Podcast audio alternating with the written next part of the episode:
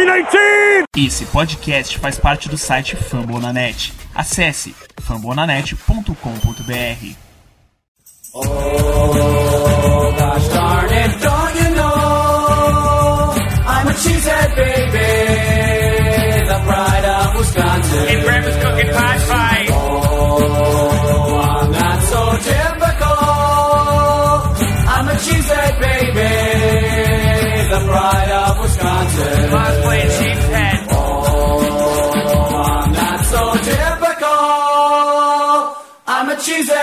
Baby, the pride of Wisconsin. Jim Bob, where the hell's my bowling ball? Para fechar com chave de ouro nossa saga de entrevistas dos últimos meses, Eduardo Zolim hoje está com a gente. Este é o Lambo Leapers Podcast. Meu nome é João Storer, eu tô aqui na tô aqui com a mesa recheada do da nossa Lambo Leapers, com, primeiro com o nosso convidado Eduardo Zolim. Como você tá, Zolim? Eu tô bem, João. Olá, João. Olá, Matheus. Olá, Paulo. Prazer estar aqui com vocês no Lambo Leapers. O... Já digo que o nome é maravilhoso. Seria um sonho fazer um Lambo Leap, mas eu não sei se nem deixariam entrar no estádio. Mas é um sonho fazer um Lambo Leap realmente. E o nome é maravilhoso. O podcast é muito bom. Vocês estão de parabéns pelo trabalho. Só para continuar a apresentação aqui da banca, o nosso queridíssimo Matheus está com a gente de novo. Fala aí, Matheus. Boa noite, boa noite a todo mundo que acompanha o Lambo Leapers Podcast. Boa noite, Eduardo Zolim, fechando com chave de ouro essa maratona né, de, de podcasts que a gente faz, né, esses Lambocasts, como, como foi batizado pelo Paulo. É, e vamos seguir, vamos falar de Packers, vamos falar de jornalismo, vamos falar de NFL, vamos que vamos. Para finalizar nossa banca, menos para finalizar a nossa banca hoje do podcast, o nosso queridíssimo Paulo Chagas, o nosso nosso controller. É o conserta controller. tudo, controller, conserta tudo, sempre tá tapa buraco, ele sempre dá um jeito. É o cara que faz a, a, o bagulho rodar aqui. Boa noite, Paulo. boa noite, João. Boa noite, Zolim. Boa noite, Matheus. É, é isso aí, né? A gente vai iniciando aí mais um podcast para finalizar esse, esse, esse formato de entrevista, né, com o Zolim. Mas antes, não, para não deixar esquecer, é, quem está aqui acompanhando a gente, é, já clica em curtir, tá? Compartilha aí para os amigos, chama a galera para escutar nossa live. Nossas redes sociais está logo aqui embaixo nas descrições. Então vamos nessa que o papo aqui tem tudo para ser é, um papo bem, bem saudoso, polêmico e fervoroso, como foi o dia de hoje aí do Green Bay Packers. Calma, calma. Pra, pra, então, pra, pra aprender a audiência, isso aí a gente vai falar só no final, né, rapaziada? Vamos começar a falar com. Vamos, vamos aproveitar o nosso convidado, que ele se disponibilizou aqui, tá, tá com a gente nessa, nessa terça-feira à noite, para quem tá acompanhando a live. É, então, Zolim, como todo mundo deve saber, você é, é comentarista hoje aqui da ESPN. Mas conta melhor como você chegou no futebol americano, de onde chegou a tua paixão sobre isso, sua trajetória inteira, como é que foi? Rapaz, se a gente for puxar a trajetória toda, toda, toda, a gente tem que voltar quase 20 anos aí nessa brincadeira, né? É, eu sempre fui muito fã de Filadélfia. Assim, é, Rock Balboa, Fresh, Fresh Prince of Bel-Air, o Allen Iverson, quando chegou na NBA, um fenômeno no Sixers. Então sempre gostei muito realmente de, de toda, todo o espírito da cidade e tive a oportunidade de acompanhar muito aquelas finais de 2001 da NBA, todo aquele processo. E belo janeiro, estava ali um pouco tranquilo, né? Tava ali é, procurando algum esporte para poder assistir.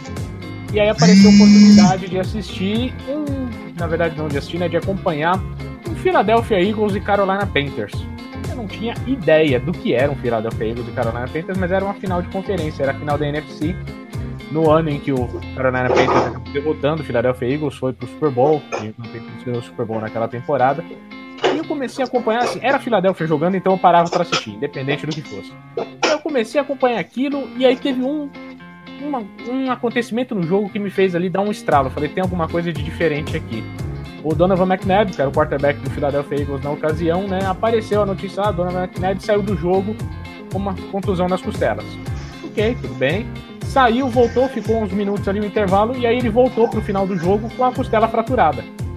Aí sabe o que você viu? Você falou, mas não, não faz muito sentido isso. Se ele tá com a costela fraturada, ele tinha que parar de jogar, ele não tinha que voltar pro jogo.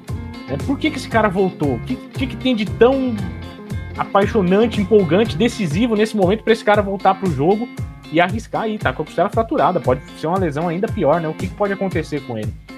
E ali nasceu aquela, aquela fagulha. É, a partir daquele momento, né, começou a, a, comecei a acompanhar mais jogos, comecei a acompanhar realmente ali toda a situação, vi meu time perder o Super Bowl na temporada seguinte, é, e fui querendo conhecer mais tanto da história de Filadélfia quanto da história né, de todos os times, de todas as franquias. Ao mesmo tempo que a faculdade de jornalismo, a gente foi gerenciando as duas coisas, e aí quando acabou a faculdade de jornalismo, deu alguns anos, eu fiz muita amizade com o pessoal, no final do Orkut, não sei se alguém que tá aqui, não sei se o João, Paulo, Matheus, se vocês lembram do Orkut, mas é. Podem me chamar de cringe o quanto quiserem, mas eu lembro do Orkut, eu fiz muitas amizades na época do Orkut. E calma, calma. Somos, somos do Orkut, viu? Alguns eu acho que o Matheus também, acho que a gente tá. Tirando você é um mais velho. Ah, com certeza. Da mesa. Mas pode dar prosseguimento. Eu não acompanhava a NFL, é, eu não acompanhava a NFL na época do Orkut, né? Mas eu peguei sim o Orkut bom tempo. Então, é, então, Matheus, e eu já acompanhava nessa época. E a, e a loucura foi ainda maior, Matheus, porque eu resolvi com o pessoal do Philadelphia Eagles Brasil ali, da, do grupo que a gente tinha no Orkut. Era grupo, era com comunidade, comunidade que a gente tinha no Orkut. A gente resolveu montar um podcast de futebol americano. Durou algumas edições, a gente teve um site. Eu já cheguei a ser banido do YouTube já, porque tentava postar vídeo de highlight da NFL e a NFL ia lá e me dava strike. É, começo de carreira totalmente amador, assim, aquela terra sem lei que era a internet, coisa de 15 anos atrás. É, mas nasceu uma amizade com o pessoal do Philadelphia, principalmente com o Alexandre Branco, que era do. Na época, era do time de flag aqui de São Paulo, Silver Bullets. E ele me convidou um belo dia. Falou: Ó, oh, nós temos aqui em São Paulo, a gente tem a, o campo da Portuguesa, a gente tem os campeonatos da Liga Paulista de, de flag que acontece lá, flag football. É, você não quer ir lá um dia pra assistir o um jogo, a gente conversar, tomar uma cerveja, comer um pastel? Ah, não tô fazendo nada no domingo mesmo? Vamos embora, né? Comecei a frequentar as rodadas, comecei a fazer, pegar amizade com o pessoal. E nesse momento começou ali a, a vamos dizer assim, né? Tá faltando alguém para segurar um pirulito. Ó, precisa de alguém para ajudar com, com o marcador de descidas aqui, precisa de alguém para ajudar o time com isso, com aquilo. Ah, você conhece o jogo aqui, ó, vamos ficar na sideline aqui para ajudar com isso. E aí o César, César que, é, que era árbitro aqui em São Paulo, César Nascimento, me chamou para participar do primeiro curso de árbitros de futebol americano daqui de São Paulo. Já tô aqui todo domingo, porque não participar efetivamente do jogo, né, como árbitro, né? É, a vontade de jogar acabava esbarrando ali no medo de me machucar. Confesso que sou sou um pouco covarde nesse ponto. Mas fui participar do, realmente do curso de arbitragem, comecei a, a participar dos, do, dos jogos aqui de São Paulo. Tive a oportunidade, ao lado do Renato Orozco, que é um dos grandes árbitros aqui do Brasil, e do Elton Souza, de fundar a APAEFA, que é a Associação Paulista de Árbitros Estatísticos de Futebol Americano, que está na atividade até hoje. Eu já me aposentei já dos campos, mas a APAEFA continua nos campos até hoje. E em uma dessas oportunidades, arbitrando o jogo, eu conheci Paulo Mancha e Silvio Santos Júnior, é, na época, ambos eram comentaristas na Band Esportes. E conversamos, nasceu uma amizade e alguns meses depois eles me chamaram para capitanear né, a reformulação do Football Fun Stuff. Era um site que eles tinham de futebol americano, de curiosidades. E eles transformaram isso no portal Snap, Snap Futebol Americano. E era a intenção de transformar em um portal de notícias para a gente bom, cobrir mais é, jornalisticamente o futebol americano durou por umas duas temporadas. Tenho amigos que, em redação até hoje que ganharam experiência naquela época, hoje estão em Band, hoje estão trabalhando é, no, até no Dazone, estão trabalhando em grandes, grandes empresas de esporte. E daquela amizade é, foi se perpetuando, vai comer pizza na casa de um, vai no casamento do outro, e vai e volta. E quando a ESPN resolveu ampliar o, o leque de transmissões, o, a Band Esporte já não tinha mais os direitos de transmissão o Paulo Mancha, que já era freelancer da ESPN, ele estendeu o convite, né? Ele mandou o convite para mim, mandou o convite pro Casey Frost, que era do quarterback do Corinthians Rollers, mandou mandaram um convite pro Anthony Curti, pro Éder, que é muito ativo no flag aqui em São Paulo, né? Todos esses nomes muito aqui de São Paulo, né? Que a ESPN fica em São Paulo, então muitos, muitos nomes concentrados aqui em São Paulo. Tive a oportunidade de fazer o teste, passei no teste, eu tive que fazer o teste duas vezes, né? Uma vez ali com um certo preparo, ó, você vai comentar um pedacinho desse jogo. Beleza, ok, já assisti o jogo, já, já sei mais ou menos o que vai acontecer. No segundo jogo foi sem estudo nenhum, eu cheguei na cabine de transmissão, me deram, deram o flip card do jogo, falou, ó, é esse jogo aí que tá na TV, boa sorte. Fecharam a porta e me trancaram lá dentro do Everaldo. O Everaldo foi um gentleman, é, é impressionante a capacidade dele de fazer você se sentir à vontade. E dali em diante consegui ser aprovado, isso foi em 2014, e desde então estou firme e forte na ESPN aí, já completando seis temporadas completas de NFL aqui no Brasil. É um prazer poder participar um pouco mais das transmissões de domingo para vocês. Não, maravilha. Nossa, eu, essa, essa história assim, eu achava que eu, eu, desde, o, desde, desde a época do Orkut, eu não, eu não esperava assim ser tão, ser tão grande, mas eu achei muito legal. Só para só pra comentar a parte de Philly, só uma coisa que eu tenho muita curiosidade em Philly é o Philly Cheesesteak. É uma coisa que eu tenho vontade de experimentar algum dia, diga-se de passagem é maravilhoso, é algo de outro Não se compara com as nossas versões aqui. Com todo respeito aos nossos chefes de cozinha aqui no Brasil, o pessoal das lanchonetes que faz a versão do lanche aqui. É, em Filadélfia, procura o Pets, Pets King of Steaks. Fica, é, ele fica de frente com, com outra lanchonete, que eu, que eu não vou citar, porque eles são um pouco xenofóbicos, então nem cabe a gente citar eles aqui, mas que eram sócios, brigaram, o Pets continuou e o, e o só, um dos sócios dele acabou montando a lanchonete de frente. Mas o Pets é o Philly Steak original e é algo fora de série. Quando eu fui lá, eu comi duas vezes. Eu comi o lanche, fui pro jogo, saí do jogo, comi de novo. Não, é uma coisa que eu acho absurda isso aí. Deve ser, eu vejo isso aí em filmes, essas coisas. Deve ser uma coisa que eu fico aguando, diga-se de passagem. É, mas toda essa, eu fiquei curioso assim nessa parte que você Ô, João, falar do. Pode falar. João, deixa eu só fazer uma pergunta pro Zolim. É... Zolim, sobre a experiência com o curso, pra, com o curso de árbitro, é, uma vez eu recebi, eu vi anunciarem no grupo e também estava tendo outros cursos de árbitro. Assim. Fala um pouquinho dessa, dessa questão de preparação para árbitro. O pessoal que olha de longe assim fala que não, é só marcar hold, interferência. A turma não sabe o, o tamanho da bronca que é estudar para ser árbitro de futebol americano. Eu fiz o curso aqui também e o negócio é insano. É, é, é realmente, Matheus, é, é, um nível de preparo que, o árbitro que está ali em campo ele, ele, ele, precisa de muita concentração, ele precisa estar muito atento aos detalhes, à mecânica do jogo. É, os melhores jogos, obviamente, são aqueles em que a gente nem é notado que a gente passou por dentro, dentro do campo, né? Porque a gente está lá justamente para conduzir o jogo, para preservar os atletas e nunca para chamar atenção, porque eu gosto de marcar falta, eu quero falar no microfone, eu quero é, anunciar alguma coisa para a torcida. Eu quero ser aquele cara que estragou o grande momento do jogador. Longe disso, pelo amor de Deus. Isso vai contra qualquer princípio de arbitragem que existe no universo. A gente está lá para conduzir o jogo e realmente preservar a segurança dos jogadores. Acontece muito, né? Você até brincou, né, Matheus? É só marcar um holding e marcar uma interferência. É, existe a questão do, do nível técnico do jogo no Brasil, que é um pouco complicado. É, os times acabam se diluindo muito. Então, se nós quatro aqui nós estamos no mesmo time, a gente briga, cada um vai sair, vai, vamos sair dois e dois, vamos montar mais dois times. Então, o que a gente tinha de talento concentrado em um time, a gente já começa a diluir isso. Quanto menor o talento, menor o nível técnico do jogo, mais faltas acontecem. Por isso que às vezes parece que o jogo. Ih, o jogo tá meio travado, esse jogo tá, tá, tá meio enroscado.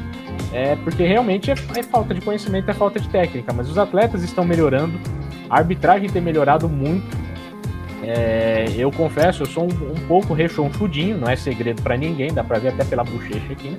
Não estou no ápice da minha forma física, é, mas a gente começa até, já começaram, né, a exigir na PAEF até melhor aptidão física, para o árbitro estar tá acompanhando a jogada, para o árbitro não, não se perder na jogada. Então não é um negócio de final de semana, ele realmente tem que estudar, ele estuda mecânica, estuda vídeo de jogo, tem, a gente começou a cobrar um preparo físico aí nos últimos anos também para o pessoal tentar se manter um pouco mais em forma, porque o nível do jogo está melhorando. A gente está vendo atletas, já tivemos participação do Brasil em, em Copa do Mundo. É, a gente vê atletas que saem do Brasil até e vão jogar fora, né? Vão disputar campeonatos na, na Europa, campeonatos no México, vão bolsas de estudo nos Estados Unidos. Então, se os atletas estão melhorando, o mínimo que o árbitro tem que fazer é também estudar e melhorar. Nós tivemos até clínicas de arbitragem já no Brasil com árbitros de fora. É, os árbitros nacionais são muito bons, né? Todo o conselho de arbitragem que tem pessoal que é, é, presidente das associações de arbitragem ao longo do Brasil faz um trabalho muito bom de preparação, de cuidado com os árbitros. E se o nível de jogo está melhorando, a gente tem que melhorar como árbitro também para poder proporcionar um espetáculo melhor. Maravilha. E é, pegando essa, essa pergunta do, do Matheus, que não está na pauta, mas é importante a gente trazer aqui para a live. É, você acha que em algum dia esse, os árbitros brasileiros vai ter chance em alguma outra liga? É, ou de segundo nível ali, ou, ou, ou até mesmo a NFL? É, a NFL é, é, um, é um mundo muito complicado, gente. Assim, quando a gente fala de NFL, a gente está falando do supra-sumo do futebol americano. É, é um ciclo muito fechado, né? É 0,03%, era algum número assim, mais ou menos, de atletas americanos conseguem chegar na NFL. Nível, são 53 jogadores por elenco. Então você, conforme vai afunilando ali do high school, pro college, é, até chegar na NFL, é, é um funil muito complicado. Para arbitragem, então, é ainda mais absurdo. Mas nós já tivemos árbitros que, que tiveram participações internacionais. Né? A Giane Pessoa já teve a oportunidade de arbitrar Mundial de Flag fora do Brasil. Então existe essa troca de experiências internacionais com outros árbitros também. É, o Fábio Toledo, aqui de São Paulo, ele tem muito, uma proximidade muito grande com o pessoal dos boards de arbitragem da, do futebol americano, né? Principalmente FAF, né? Que, é, que é, são as regras da NCAA, que a gente está acostumado do college football, que a gente está mais acostumado a ver, e são as regras que são praticadas fora dos Estados Unidos. Então ele tem um contato muito próximo, repassa algumas coisas para gente. Então todo essa, esse intercâmbio de informações é possível, é viável e tem acontecido. E é um detalhe muito legal, né, Paulo? Que eu estou comentando aqui, respondendo sua pergunta, eu já lembrei de uma coisa. Né? A NFL é realmente um outro mundo, que você falou, um clube fechado. Tanto que eles usam regras diferentes. A Copa do Mundo, a, o college football, o futebol americano disputado fora dos Estados Unidos, tudo que é fora de NFL, eles recomendam usar as regras da IFAF que é a Federação Internacional de Futebol Americano, né?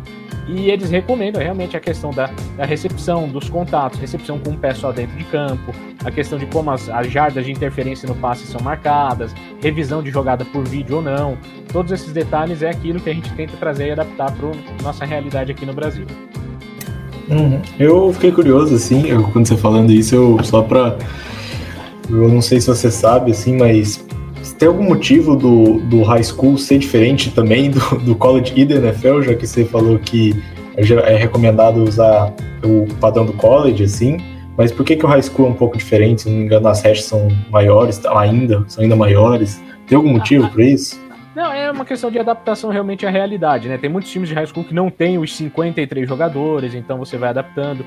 Existem futebol americano de 5 jogadores e 7 jogadores que são praticados nos Estados Unidos em alguns estados, principalmente no Texas. O Texas é apaixonado por futebol americano, eles vão improvisando um pouco essas questões das regras para poder adaptar tudo isso. É, é, só uma questão de adaptação à realidade e à estrutura que você tem.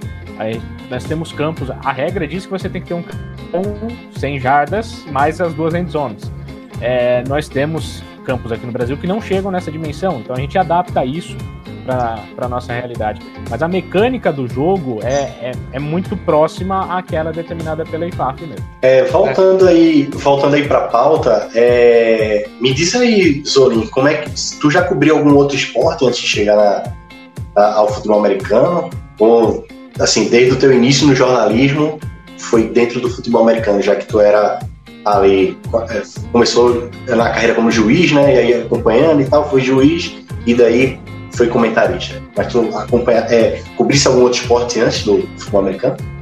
Não, esporte não, Paulo. Eu já, já tive algumas matérias, alguns freelancers na área de tecnologia, já tive alguma coisa na área de documentário, para rádio, para vídeo, mas em produção, né? Nunca realmente atuando é, na frente das câmeras ou algo assim, né?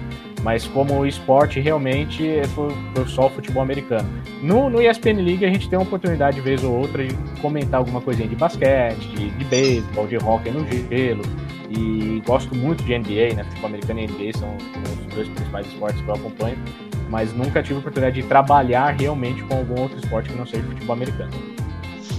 É, Desculpa aí os amigos Matheus e João, eu tenho outra, outra curiosidade aí. Já que a gente não sabia né, qual era a tua, tua franquia de coração, que é o Philadelphia, eu queria trazer uma pergunta que não está na pauta. O que era que tu estava fazendo naquela noite que o Philadelphia foi campeão do Super Bowl? Com, com as devidas ressalvas e sendo politicamente correto, para que o programa não saia do ar, é, eu confesso que estava com um nível alcoólico, um nível etílico um pouquinho mais elevado E eu, eu fiz, eu fiz algo, Atitude correta. eu, eu fiz algo que deixaria quase todos os motoboys de São Paulo, Rio de Janeiro, Brasil inteiro extremamente orgulhosos. Porque a ESPN fica num bairro bem afastado. Eu sou do ABC Paulista e a ESPN fica no, no centro de São Paulo. E eu fiz esse trajeto em mais ou menos 25 minutos, porque eu participei do Abre o Jogo. E assim que eu participei do Abre o Jogo, eu troquei, tirei, tirei o terno, tirei a, a camisa, tirei tudo, botei a camisa do time e voltei correndo pra assistir o jogo em casa. Um pequeno detalhe, era época de carnaval de rua em São Paulo. Então, é, o centro de São Paulo e região da Paulista Consolação tinham vários bloqueios por causa de bloquinhos. E não tenho nada contra os bloquinhos, todo mundo tem o direito de se divertir, mas era meu time disputando o Super Bowl. Então foi bem complicado passar no meio da multidão, mas deu tudo certo. Não chegou nenhuma multa, não desrespeitei nenhuma lei de trânsito, mas eu fiz aquilo numa velocidade impressionante para chegar em casa a tempo do jogo. Só perdi o hino. Perdi o hino, mas aí depois eu vi o hino em, em. Muito bom. E quem é torcedor do Eagles, passar por um Super Bowl daquele, putz, foi, eu acho que foi de longe o melhor Super Bowl que, que eu já assisti, assim, né? As duas defesas eram conhecidamente boas, mas ninguém encontrou os ataques adversários, né? Era touchdown pra lá, touchdown pra cá, recorde de jardas, recorde de pontos. Foi um, um Super Bowl, assim, pra ninguém esquecer. Com direito ao Philly Special e tudo. Foram dois times que chegaram, Matheus, você bem ressaltou, né? Com defesas fortes, né? O Matt Patricia ele chegou com, com tanto elogio na defesa dele que no, ele era o último jogo dele ele assumiu o Detroit Lions como técnico na, na temporada seguinte. De tanto mérito que ele tinha em cima daquela defesa do, do Patriots. É, o Jim Schwartz e, e o Doug Peterson tinham montado ali o Doug Peterson comandando o ataque, o Jim Schwartz comandando 100% a defesa, melhor estilo Remember the Titans. É, o Jim Schwartz comandando a defesa e ele estava fazendo um excelente trabalho. Mas por mais curioso que seja, que as defesas realmente ficaram no vestiário, né, nenhuma defesa apareceu, por mais marrento que o jogador de defesa seja no futebol americano, nenhuma apareceu pro jogo. A jogada decisiva da partida foi uma jogada de defesa, foi uma jogada defensiva, que foi o strip sack do Brandon Graham. Barnett, do- né? O Barnett foi quem recuperou a bola. O Foi quem recuperou. recuperou o fumble, isso. Mas o strip sack do Brandon Graham foi o único do jogo, mas foi no momento decisivo. E eu só comemorei, eu só comemorei a hora que aquela Hail Mary bateu no chão e o árbitro fez o sinal com as duas mãos, tipo, passe incompleto, fim de jogo. Eu falei, tá bom, agora eu posso comemorar. minha, minha esposa tava, Foi junto, sensacional. tava O eufórica. Corey falou, "Ai, Clement, Vai ganhar, vai É. ganhar, vai ganhar, tá, tá ganhando. Mas foi campeão, foi campeão. Eu falei, calma, calma, deixa eu ver a zebra, fazer o sinal com a mão. Fez o sinal com a mão que acabou o relógio, aí beleza, aí valeu, aí pode acabar o jogo. eu, tá, eu tava falando, ô, Zolim, o Corey Clement né, me enganou legal naquele jogo ali. Fez a partida da vida dele. No outro ano eu peguei ele em todos os fantasies e ele sumiu do mapa, né? eu entendo a sua dor, eu entendo a sua dor. Philadelphia é um, é um- é um time que, desde, desde a saída do Brian Westbrook, tem sido bem, bem cruel com seus running backs. Mas é uma tendência de toda a liga, na verdade, né? Não dá tanta carga de trabalho para os running backs. Não, é, cada vez mais a gente tá partindo para comitês, né? Os times procurando comitês, só que o grande problema é que no momento que você precisa montar um comitê, você não pode pagar 15, 18 milhões, né, no running back, o melhor que ele seja, né? Exato. É isso que o Packers passou nessa pré-temporada, tendo que pagar o Aaron Jones, né? Mas ao mesmo tempo, o Aaron Jones não é um cara que vai carregar 20 bolas por jogo, né? Ele participa dentro do comitê e toca 10, 12 vezes na bola por jogo. Então, é uma conta que não fecha. Eu não sei se vocês vão concordar comigo. Você tem um jogador do calibre do Derrick Henry. é, eu concordo em você pagar 15 milhões pra ele por temporada. Porque é um cara que você vai É. colocar a bola na mão dele, ele vai carregar o time, literalmente, pras vitórias. Então é o tipo de jogador que justifica. É, quando você tem um running back que trabalha em comitês, running back que não, não funciona bem em terceira descida, seja bloqueando, seja saindo para receber passe, ou alguma situação assim, que você precisa fazer essa rotação, é, eu já sou, eu sou muito adepto dessa filosofia, na verdade, de você ter realmente esse comitê e ao invés de você pagar 15 milhões para ele, desse jogador, você paga. Vamos botar aspas gigantes aqui, né? O pessoal no podcast não vai estar ouvindo, né? Mas quem tá na live tá vendo o que eu tô fazendo. Vamos botar aspas gigantes. Você paga só um ou dois milhões, viu? Aspas gigantes, tá? Nesse um ou dois milhões. Mas você tem três jogadores que conseguem fazer essa rotação. Você preserva a saúde desses jogadores, a chance de uma lesão é muito menor. porque você dilui essa carga de trabalho entre eles também. E você pode gastar esse dinheiro que estaria comprometido nesse desse jogador que quer ganhar seus 10, 15 milhões por temporada e que não consegue ficar três descidas em campo, em outros pontos do time, uma linha ofensiva melhor, por exemplo. O segredo do- da, da, da corrida é a linha ofensiva, não tem. Exato. Né? Você pode botar-.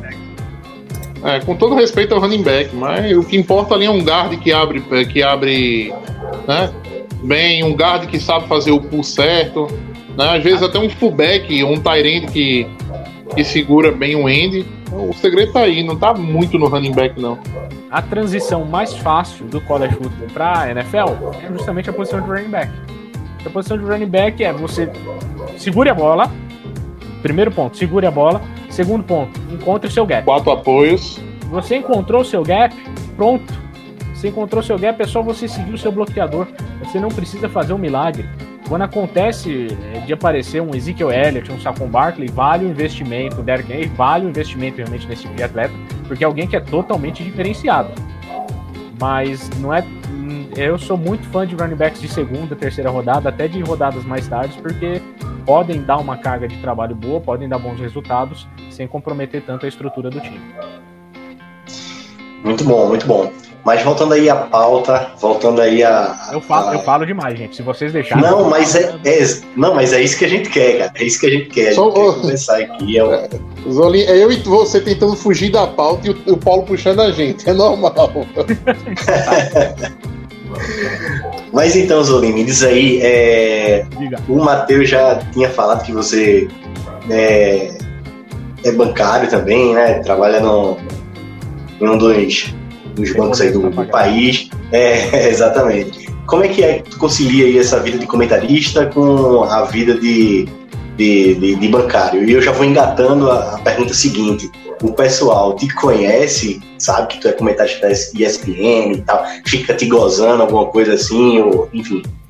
Tem um torcedor do Packers que fica te cobrando lá, inclusive.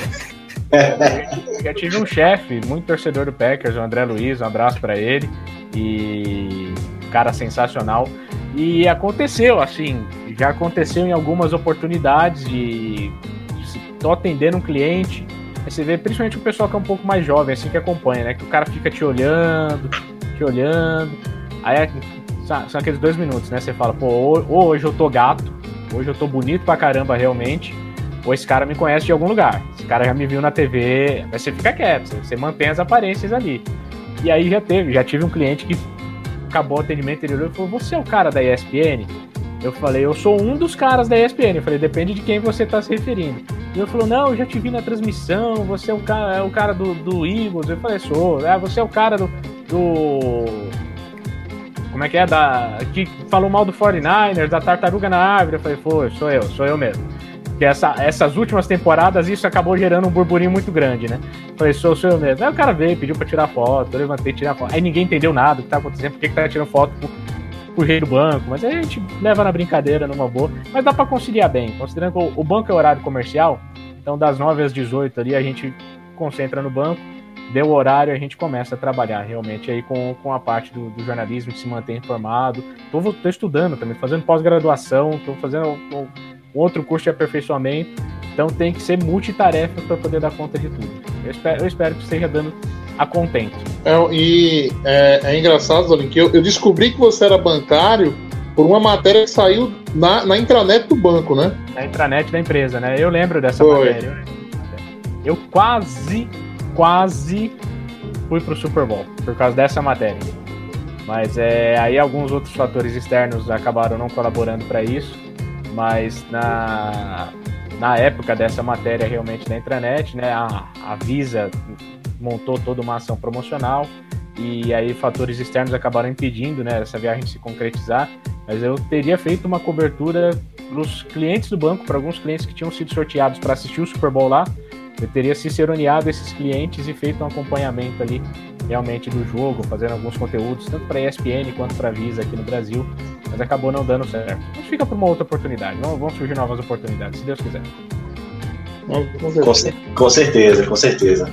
Mas passando aí para para teus, teus momentos né, com, com a NFL, qual foi o momento mais marcante aí da tua, da tua carreira comentando o jogo? Qual foi o jogo que tu fez, caraca, esse jogo, de fato, foi o melhor que eu, que eu, já, que eu já trabalhei, assim, na, na minha história? É, ca- cada jogo, é, a memória recente é sempre muito complicada, né? Porque a gente puxa na memória recente, sempre aquele último jogo que você fez que teve uma emoção, que teve um pega no final, acaba se tornando um jogo querido no seu coração. Mas é, eu posso citar duas transmissões por situações completamente distintas, na verdade.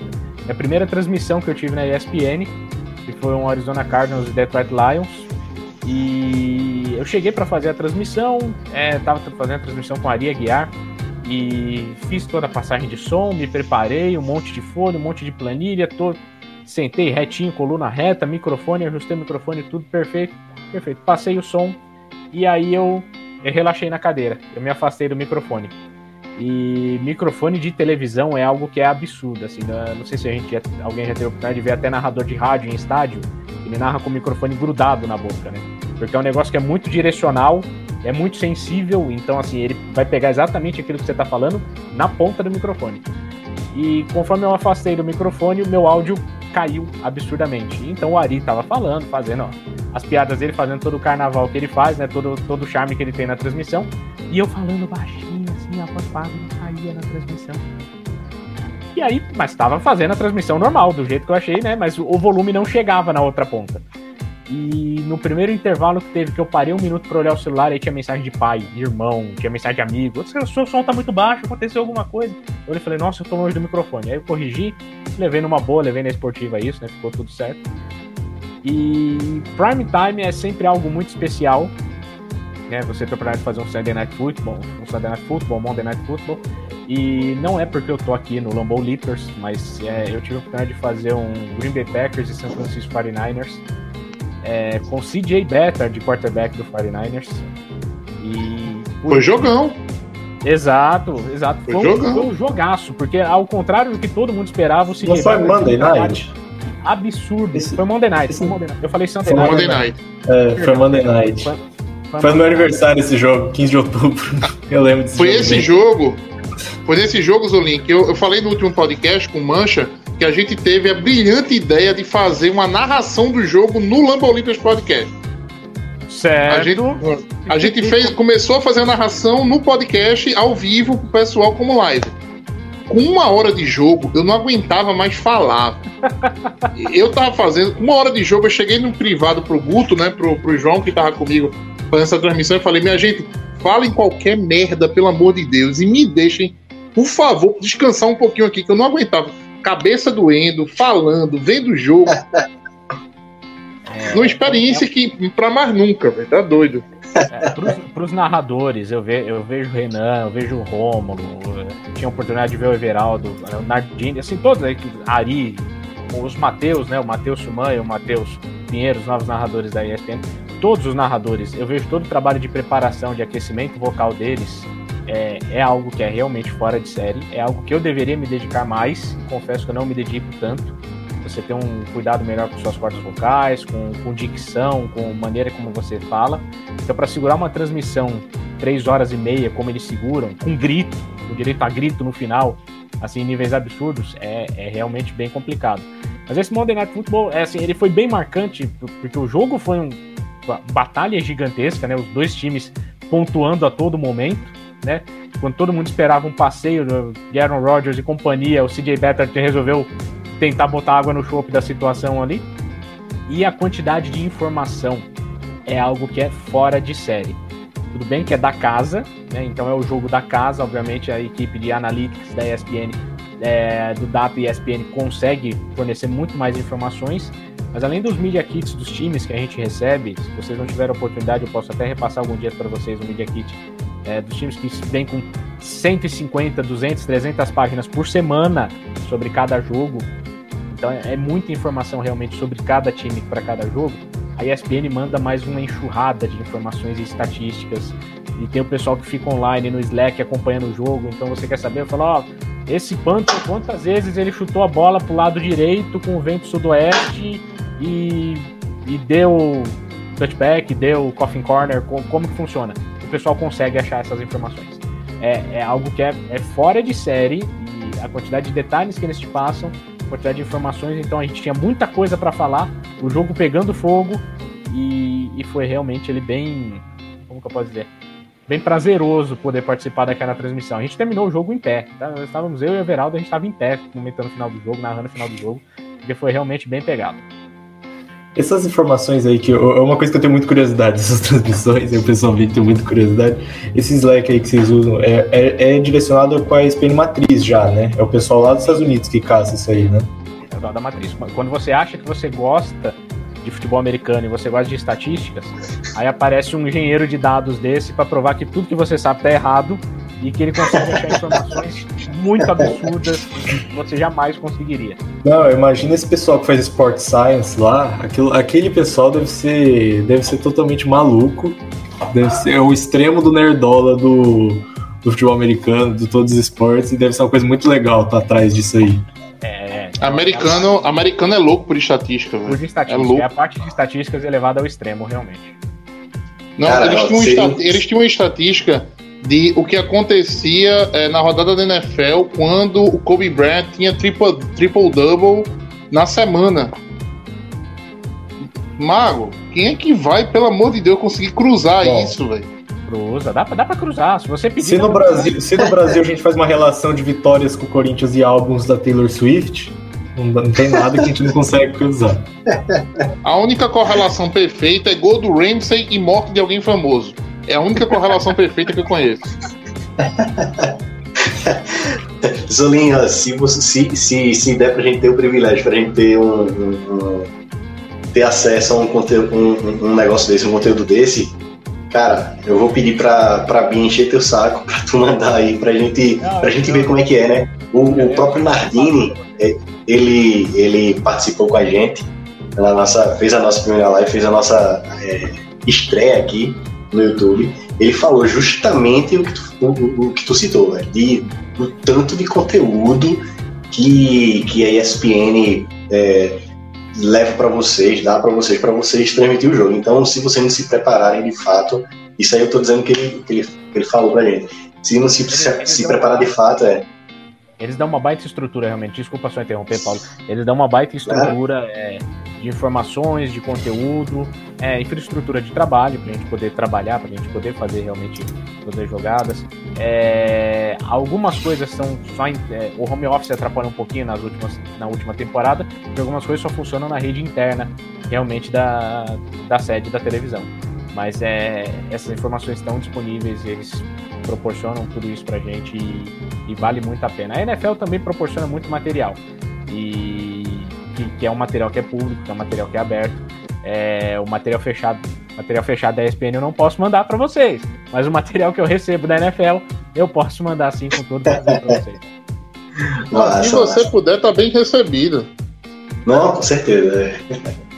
Mas diz aí pra gente, é, Zolenci, eu sei que é por, por, por escala, né, os jogos e tal, mas a gente vai te ver mais aí nessa, nessa temporada, em mais jogos. É, eu, não sei dizer realmente a respeito da quantidade de jogos que, que terei nesta temporada. É, a escala é, é que é semanal, que é trabalhado semanal, é, surgem compromissos é, de às vezes um comentarista, um narrador, e às vezes alguém tem que cobrir alguma coisa. Eu, eu já tive a oportunidade né, de, de estar fora de São Paulo, não conseguiria fazer o jogo, e o Anthony Curti teve que cobrir uma transmissão minha, e, e ele estava no jogo do Philadelphia Eagles e Tennessee Titans, e o jogo foi para prorrogação, e o meu jogo era na sequência. Então o Renan começou o jogo seguinte sozinho, e ele foi tocando o jogo sozinho. É, foi, são seis horas, sete horas no ar direto, que são bem cansativas. Eu já passei por essa experiência também de dobrar no mesmo domingo. Você tem que virar a chave, né? Você tava falando três horas e meia de um jogo, e aí você tem que parar, esquecer tudo que você falou daquele jogo e mudar completamente a página para outro jogo. Mas a escala acaba sendo semanal. É, eu, a ESPN não teve muitas transmissões de college football, que é, que é algo que eu gosto muito também na última temporada. A gente espera que volte os campeonatos de college football e que continue com toda a grade de programação normal, porque é um prazer estar realmente ali trabalhando com o que a gente gosta, trabalhando com o esporte e tentar trazer cada vez mais jogos para vocês, jogos de qualidade. E a gente que é fã né, da, da transmissão de vocês, é fã da NFL, a gente tá naquela, naquele momento do ano que a gente não aguenta mais, né? Já, já deu, né? Em setembro tem que chegar. Entre em agosto, agosto é 31 dias, ou mesmo para demorar uma eternidade. Mas- É, é porque já, assim, a gente tá naquele momento da expectativa, né? Você tem até o começo de fevereiro o, o Super Bowl, e aí você em março você tem o Free Agents, em abril você tem o Draft, e aí você entra num marasmo. Junho, julho praticamente inteiro sem nada acontecer. É. Acontece um. Bom, pra vocês do Packers, por enquanto, tá, tá até ótimo que nada tenha acontecido por enquanto, né? É, mas. é, nada acontece. Aí vai começar o training camp agora nesse mês de julho, final do mês, começo de agosto. Aí vem a pré-temporada. E aí em setembro aí chega. é, pelo menos a partir de agora a gente vai ter uma semana a mais de, de futebol americano, né? Agora vão ser 17 jogos por time, então isso vai ajudar um pouquinho a acalentar. É um presente de consolação para acalentar um pouco nossos corações. É. Vai ter, vai Eu- ter eu preenchi transmissão um de pouquinho. pré-temporada aí na, na, na ESPN? Você já sabe essa informação? Ou se sabe, não pode Não. falar? Ainda não repassaram isso pra gente. Ainda não Ah, repassaram. tá. Fiquei curioso. Eu, o, Teremos pré-temporada. Ô, Zolim. então teremos. eu preenchi um pouquinho esse espaço aí com a BFA, né? Que eu, eu participo de um time. É, mas da pandemia, né? Acabou.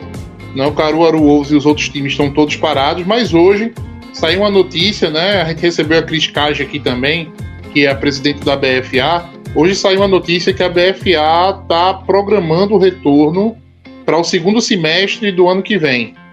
Né? Então, muito provavelmente a BFA deve voltar em meados de julho, agosto de 2022, né? Esse ano era impossível voltar, né? E assim, polêmico? vamos ver o que, é que a gente vai conseguir fazer. É, Oi. Correndo o risco de ser um pouco polêmico e não, não é querendo ser polêmico gratuitamente, tá? Mas não, não acho nem que seria um momento para se pensar nisso por enquanto, Matheus. Eu entendo, eu entendo a vontade dos atletas de, de realmente voltarem a atuar pelos seus times. É, eu entendo que todo mundo quer jogar, né? A gente se prepara, a gente estuda para poder jogar, para realmente estar em campo, para estar ali praticando o esporte que a gente ama. É, mas a gente está no meio da pandemia. É, eu fui vacinado hoje. Eu tô com. Vou fazer 35 anos, eu fui conseguir minha dose de vacina hoje. É, a maior parte dos atletas são jovens, né? Então vão demorar um pouquinho mais ainda para ter a vacina, para ter a primeira dose de vacina. Aí às vezes você tem que esperar dois ou três meses para ter a segunda dose da vacina. E a gente não sabe se até lá tudo toda essa situação vai estar controlada.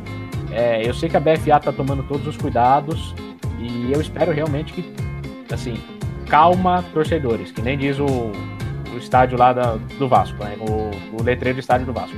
Calma, torcedores, não é o momento de é, a gente pensar no jogo. Vamos realmente pensar nessa situação. Aproveitar esse ano que, ficou parado, melhorar o nível técnico, né? Estudar mais técnica, estudar mais realmente a questão de mecânica, playbook, porque para ter um espetáculo melhor para quando voltar em campo. E a gente estando numa situação controlada, que eu espero que muito em breve a gente esteja. Eu não quero ser o, o arauto do caos aqui. Eu espero que até o final do ano esteja tudo bem, realmente, todo mundo esteja vacinado, esteja tudo certo. Mas se não der para contar com todo mundo vacinado até o final do ano, eu acho até um pouco complicado você ter um campeonato começando no segundo semestre do ano que vem, porque esses times ficaram dois anos parados. Tem que ter um tempo de treino, o pessoal voltar à forma, o pessoal voltar a praticar. Muitos jogadores podem ter, por uma questão de idade, por uma questão de outros compromissos, abandonado o time, então muitos times às vezes têm que se reestruturar. Uhum. É, é, um, é um bom planejamento, é um planejamento que eu acho que é até otimista, mas eu não sei o quão viável seria. É difícil fazer alguma previsão sem ter certeza se a gente vai controlar a pandemia ou não. Mas eu não, não sei o quão viável já seria a gente já começar a planejar jogos para o ano que vem. Eu sei que é para o segundo semestre do ano que vem, então eu espero que até lá realmente esteja tudo muito do maravilhoso e resolvido. E, mas vamos, vamos com calma, um, um passinho por vez. BFA, eu tô botando fé em vocês, hein, BFA, por favor, hein? Sem, sem precipitações. Eu sei que tinha gente que já tava doido para voltar a jogar esse ano já, Matheus. Não, mas falando- sem condições, sem condições. É, Não, eu, eu achei Eu a, a ideia de vocês, jogar é. assim. É. Eu achei a, a ideia de jogar, começar isso no segundo semestre do ano que vem. Eu acho um prazo é, talvez realista. Não, não- eu não iria tanto de otimista. Eu acho que o primeiro semestre seria completamente assim. é, é, seria desmedido você acreditar que vai conseguir voltar no segundo, no primeiro semestre do ano que vem. Mas eu acho que para o segundo semestre, eu acho que a preparação dos times é coisa de três meses, mais ou menos, né, que você pega para preparação. Começando talvez um abril, maio, junho, para voltar em julho. Pode ser que aconteça. Agora sim, a gente até como, como conversou com a Cris, né? É, eles não vão. é, eles anunciaram isso hoje, mas eu tenho certeza que se tiver um cenário complicado no começo do ano que vem, muito provavelmente deve ser postergado, né? A gente. Eu acho que assim, é um anúncio, mas não necessariamente eu acho que não vai ser, é, vai ser um negócio. Tá Fechado, pedra, né? Pode ser mudado. É, que, é que a, minha, a minha preocupação com toda essa situação, Matheus, e acredito que a preocupação de todos, todos vocês também, né, de todo mundo que tá, tá vivendo no Brasil nesse momento, nós naturalizamos, por mais cruel que seja isso, mas nós naturalizamos mil mortes por dia. Estão morrendo mil pessoas por dia de uma doença que é controlável, que tem vacina, que pode ser remediado de alguma maneira. Estão morrendo mil pessoas por dia e tá todo mundo numa boa. Tá todo mundo numa boa. Eu perdi familiares para Covid, eu já tive Covid, tive jogo no ano passado em que eu estava escalado pro jogo. Na semana eu tive Covid, não, estou bem. Tive um, um revés um dia, dois dias antes e eu não conseguia falar. Vocês veem, eu já falei que eu falo muito, vocês perceberam que eu falo muito. Eu não conseguia falar três palavras sem começar a tossir e o meu fôlego acabar de uma hora para outra. Então é uma, é uma doença que atinge pessoas diferentes, de jeitos diferentes. Nós naturalizamos essa situação de mil mortes por dia, o que não deveria acontecer. A gente não deveria estar acostumado com esse tipo de situação. Mas a gente está numa situação que está naturalizada, que shopping voltou a funcionar até 10 horas da noite, restaurante está ficando aberto até 11 horas da noite. É... Ah, não, mas ó, eu tô seguindo os protocolos. Desculpa, se você sai para ir para um restaurante, você tem uma mesa que está a um, um metro de distância da sua e um ambiente fechado, você não está seguindo protocolos. Pode ter álcool em gel, você pode chegar e sair do restaurante de máscara. Você vai sentar lá, você vai comer, vai beber, vai conversar, vai rir e você vai estar exposto ao vírus. A gente naturalizou essa situação. Eu acho que o pessoal deveria começar a pensar, é, não só BFA, tá? Isso é geral, país, mundo. A gente deveria voltar a pensar em Olimpíadas, Campeonato Brasileiro, Copa do Mundo, Copa América, é, Eurocopa, enfim, que aconteceu lá na Europa também, não estou excluindo eles também nessa situação. É, quando os contágios já tivessem controlados, quando a questão do, contágio da doença já tivesse controlado, e a gente não tivesse mais uma situação em que morresse, ó, você morrer 50 pessoas por dia de uma doença que é controlável, eu já acho um absurdo. Quanto mais você ter mil pessoas por dia morrendo disso. A gente tem o Vietnã, que é um país com uma população gigantesca também, que morreram acho que 107 pessoas desde o começo da pandemia. Por quê? Porque eles souberam controlar a doença. Você tem eh, a Nova Zelândia é um caso extremo, porque é uma ilha, então fechou a fronteira, ninguém entra, ninguém sai, eles conseguiram controlar a situação. Dá muita, dá gatilho realmente. A gente vê nos Estados Unidos evento com público, briga em final de conferência entre torcedores do Phoenix e do, Cle do Clippers, porque só pode ter a briga graças à vacina. Que ótimo, que maravilhoso. Realmente o pessoal tá se estapeando lá. Mas é, ainda tá morrendo muita gente por causa de uma doença que a gente pode controlar. Então, é, do, tinha que ser 300% de foco para a gente poder resolver essa situação da pandemia primeiro, e aí depois a gente pensa em retomar a vida normal. É como eu falei, não é só a BFA, não é só o futebol americano, né? É, é tudo. A, a, própria NFL. A NFL, ela quer campeonato, quer público no estádio e vai dar tudo certo. Fez Super Bowl com público no estádio e etc. Enquanto estavam morrendo, sei lá, 3, 4 mil pessoas por dia. Fez campeonato, fez Super Bowl com público no estádio. É uma crítica que eu tenho, não deveria ter sido feito. Você quer manter o esporte ali, você está fazendo protocolo realmente entre os, uh, os atletas, mas você tinha que ter ali alguma coisa para não expor o público, não colocar tanta gente assim num lugar só. É, a NBA, para poder fechar o campeonato, levou 20 times, os jogadores trancou todo mundo num resort e pronto, ninguém entra, ninguém sai. Teve um cara que saiu para pegar uma pizza na porta do hotel e ele teve que ficar duas semanas de quarentena, porque ele realmente não podia sair do protocolo. Então, é, tem, tem que realmente levar essa situação a sério, a gente tinha que controlar tudo. Os outros países já estão abrindo, o Brasil já está abrindo, eu acho que é, é um pouco precipitado ainda. Você tem 15% da nossa população com a segunda dose da vacina. E a gente sabe que a segunda dose da vacina ainda demora alguns dias para poder realmente dar é, a imunidade. Fazer efeito. Então, pelo menos eu... 15 dias depois da segunda dose, né? Isso, pelo menos 15 dias, né, Matheus? Então eu acho bem precipitado. Bom, a gente, a gente trabalha em banco também, Matheus, você sabe. Banco cheio, banco funcionando normalmente. 200 pessoas diariamente entram na minha agência, não tem. não tem bom. por que? Qual a necessidade disso nesse momento? Tipo, existem tantas outras prioridades que a gente podia estar liderando. Eu adoraria estar batendo esse papo com vocês aqui, por exemplo. É uma situação um pouco complicada, né? O Matheus é, o Matheus é de Caruaru, o João eu não sei de onde que é. Não, sou de Recife. Ah, Recife, perdão. Perdão. Recife. O Matheus de Recife, o o João e o Paulo eu não sei de onde que são, eu sou daqui da DC Paulista. Adoraria estar batendo esse papo com vocês de uma mesa, pra gente estar conversando ali, né? Fazer um mesa cast, né? O microfone no meio da mesa, a gente conversando e batendo papo todo mundo junto. Que, que tá na moda hoje em dia também, mas é, é uma situação muito complicada a gente pensar em eventos, campeonatos, cinema. Eu, rece- eu recebendo convite para pré-estreia em cinema.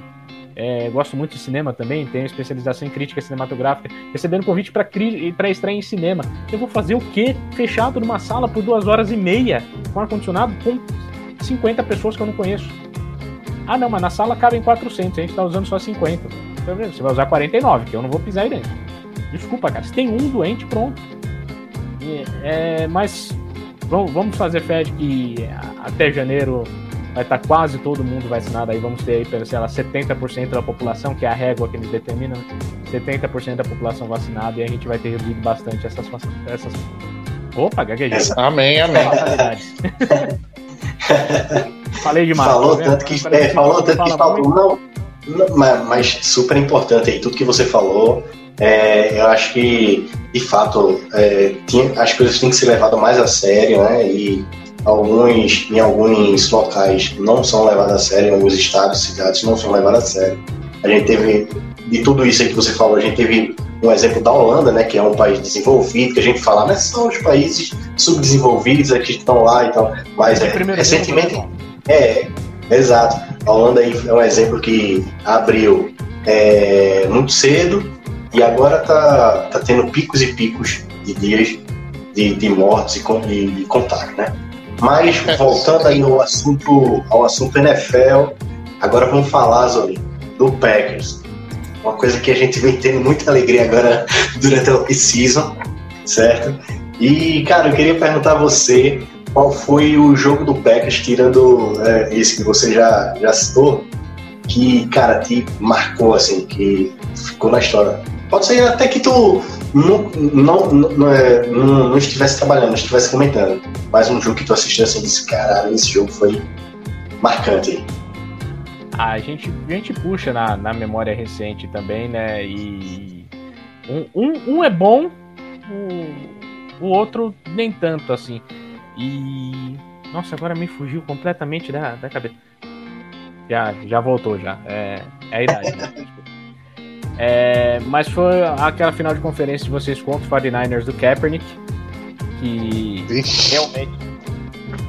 É, realmente, realmente foi, foi um jogo muito bom, assim, pelo, pelo, pelo nível técnico dos dois times, realmente. Foi, foi algo que foi realmente muito prazeroso de se acompanhar toda aquela partida. E o Super Bowl de vocês, eu tive a oportunidade de fazer, é, de participar de alguns debates pré-Super Bowl. É, o último Super Bowl do Aaron Rodgers, né? Vamos, vamos deixar bem claro, né?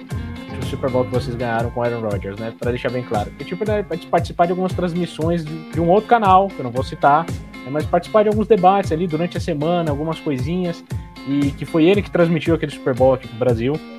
E então foi bem legal poder participar daquele clima, de ver como que funcionava ali, ainda era bem comecinho, mas ver como que funcionava todo aquele sistema de, olha, é assim que é uma transmissão, é assim que funciona tudo. Mas existem grandes jogos históricos, é... eu já consegui vídeos aí pra ser pirrar sempre com vocês também, já consegui vídeos da única derrota em playoff do Vince Lombardi toda a história, que foi contra o Philadelphia. Então eu tenho que aproveitar para tripudiar enquanto eu posso, tá? Então, é, é- vocês têm jogos realmente marcantes, jogo, muitos jogos marcantes, fica complicado de escolher um jogo em específico para para cravar ali como meu favorito. E agora vamos falar de novela, né? Que é o que a gente passa aí desde a época do draft. É, você já, já em off, né? Já, já foi um cara aí que botou os nos is no relacionamento entre, entre LaFleur e Rogers. Mas a gente, eu queria, a gente queria escutar de tu aí a, a tua opinião sobre, sobre toda essa novela Aaron Rodgers e Green Bay né? Que desde o do, do draft, né, que vem sendo polêmica atrás de polêmica todos os dias. Inclusive hoje foi uma, um, um, um assunto reciclado do Schefter, né, que já tinha saído em maio, para quem não sabe aí, inclusive a Pro Football Talk colocou aí esse, essa mesma, esse mesmo report de Schefter um, em maio. E acho que foi o, Bob que, o, insider que, que reportou isso que o, o Schefter falou, que virou o assunto do dia, né? Mas me diz aí qual é a, a tua opinião é, sobre essa novela. O, eu cheguei a comentar isso com o pessoal do Mile High Brasil, que, que é um podcast do Denver Broncos, e que eles, eles também estão bem interessados, né? Curiosamente, o Denver Broncos também está bem interessado nessa novela Aaron Rodgers. O que eu muito me pergunto a respeito do Rodgers é o quanto de tesão ele ainda tem pelo futebol americano. Porque o Rodgers, ele, ele tá numa, numa rixa muito grande. Ele, não tenho dúvidas de que ele ama o Green Bay Packers, de que ele construiu, marcou seu nome na história do time, marcou seu nome na era moderna do futebol americano. A gente não tem como negar isso. Mas o Rodgers, desde que chegou na liga, ele parece um tanto quanto é, eu não sei exatamente a expressão que eu ia falar, mas assim, as pessoas parecem não querer agradar tanto o Aaron Rodgers. Parece que as pessoas não se esforçam para fazer o Aaron Rodgers feliz. Quando você gosta de alguém, você faz de tudo para ter aquela pessoa feliz. E uma hora, de, de tanto tomar porrada, aquela pessoa vai cansando. E na verdade, a sensação que eu tenho é que o Aaron Rodgers cansou de toda a, a administração do Green Bay Packers atual, do front office atual do Green Bay Packers. É, muito me. Assim, apanhei um pouco. No primeiro momento eu até pensei, eu falei, eu acho que eu fui um pouco precipitado nisso. Eu apanhei um pouco quando eu falei que eu achava que o clima não era dos melhores entre o Matt LaFleur e o Aaron Rodgers. E time que tá ganhando é todo mundo feliz, tá? O time que tá ganhando é todo mundo amigo, todo mundo campeão, todo mundo se gosta, não tem nenhum problema. Então, primeira temporada do LaFleur Rodgers eram só sorrisos, era só alegria, mas pega mal quando chega um quarterback novo, né? Tipo, tá todo mundo esperando ter algum reforço ali pro Rodgers, para ele poder mostrar alguma coisa, para você poder montar o time ao redor dele. E aí do nada chega um Jordan Love da vida. Um quarterback. Você fica assim, mas por quê? Tem, tem aquela velha. É, aquela velha máxima de que todo técnico gosta de ter o seu próprio quarterback para chamar de seu, para moldar do jeito dele. Não acredito que o LaFleur desperdiçaria um Aaron Rodgers por isso. Mas já, já criou um atrito ali. E isso veio se, se arrastando ao longo dos últimos anos com a questão do quase. Quase o Green Bay Packers chega mais uma vez. Quase o Green Bay Packers. Faltou um detalhe, faltou isso, faltou aquilo. Então, se é por uma questão de detalhes, por que você não faz o máximo possível para você manter a sua principal estrela feliz e satisfeita? E não é uma questão financeira, até pelo report do Adam Schefter que você, você já falou, né? De acordo com essa possível extensão de contrato que tornaria ele um dos quarterbacks mais bem pagos da liga, não foi essa a questão. E eu admiro muito o Rodgers nesse ponto de que ele quer alguma garantia de que ele vai ter reforços, de que ele vai ter um time competitivo, de que ele vai ter um trabalho sério para ter uma chance de ser campeão. O relógio está correndo para Aaron Rodgers. Ele não está mais com 26, 27 anos. O Aaron Rodgers já está nos seus 30 e tantos. Acho que está com 35, né? 36? Agora me fugiu a memória. 38. 38. 38. Faz, faz 39 em dezembro. Aí, ó, eu tava querendo dar uma moral para ele, mas ele já tá um pouquinho mais velho. Então, 30, tá com 38 anos. É, então, o que que acontece com o Rodgers? Ele, tem mais duas temporadas jogando em alto nível, alguma coisa assim, e depois pode começar a declinar o jogo dele. Nem todo mundo é um robozão, nem todo mundo é um Tom Brady, que vai estar com 50 anos e vai estar jogando ainda.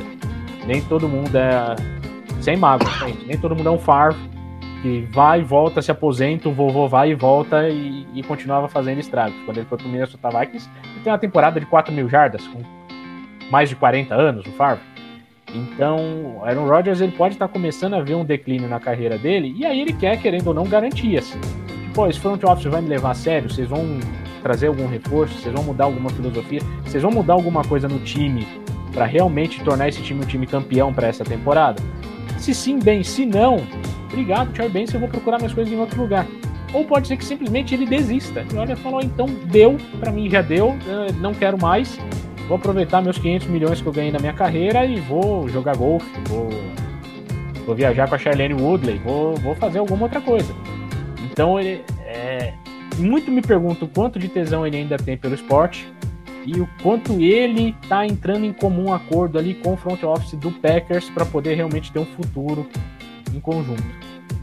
Eu acho, eu acho, se essa não for a última, ah, se ele não sair antes, essa deve ser a última temporada do Aaron Rodgers em Green Bay, ganhando ou não, independente de ganhar ou não. Deve ser a última temporada em Green Bay e ele deve sair na próxima temporada para procurar alguma outra coisa em algum outro lugar, caso ele não, realmente não venha Super Bowl. Ou se ele vencer, ele pode se aposentar e falar: oh, já deu para mim, tá ótimo. É isso aí.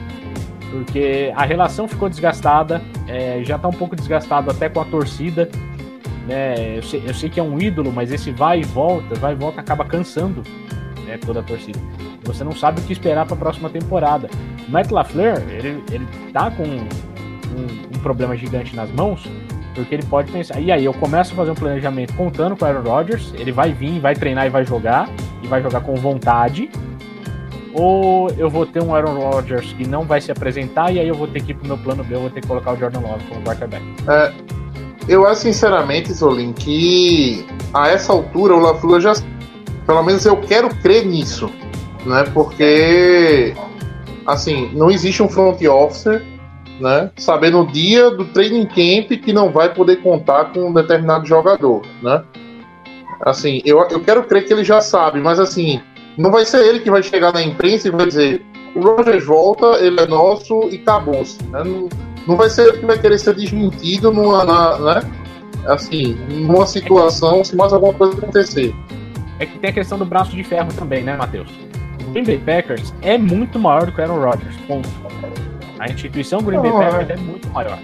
É, é, um dos maiores times da, da, da NFL, um dos maiores times da história da liga. Não adianta o Aaron Rodgers querer ser maior do que o Packers, porque ele não é. Bom, o Aaron Rodgers é um capítulo na história do Packers e pronto, acabou. É, mas até onde vai esse braço de ferro? Até onde o front office do time vai falar, não, nós somos maiores, ele vai se sujeitar ao que a gente quer e ponto até onde o front office vai falar, então tá, então a gente cede aqui, cede ali para poder deixar eles felizes e satisfeitos. É.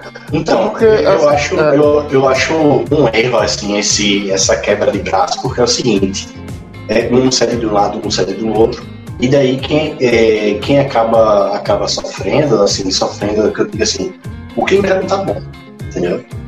Eu tava, é, eu tava até fazendo uma pergunta em, em um dos grupos que eu participo. Cara, como é que tá a cabeça do Jordan Love? Entendeu? Com todo esse burburinho. Como é que é? Cara, se ele conseguir pelo menos umas três vitórias sendo, titular, sendo, sendo titular no, no, no, no, primeiro, no primeiro momento aí, na primeira temporada, cara, é uma coisa porque é o pior lugar para desenvolver um quarterback é o Packers hoje. Porque é o pior tipo de clima. O vestiário, o vestiário acaba ficando ruim, entendeu?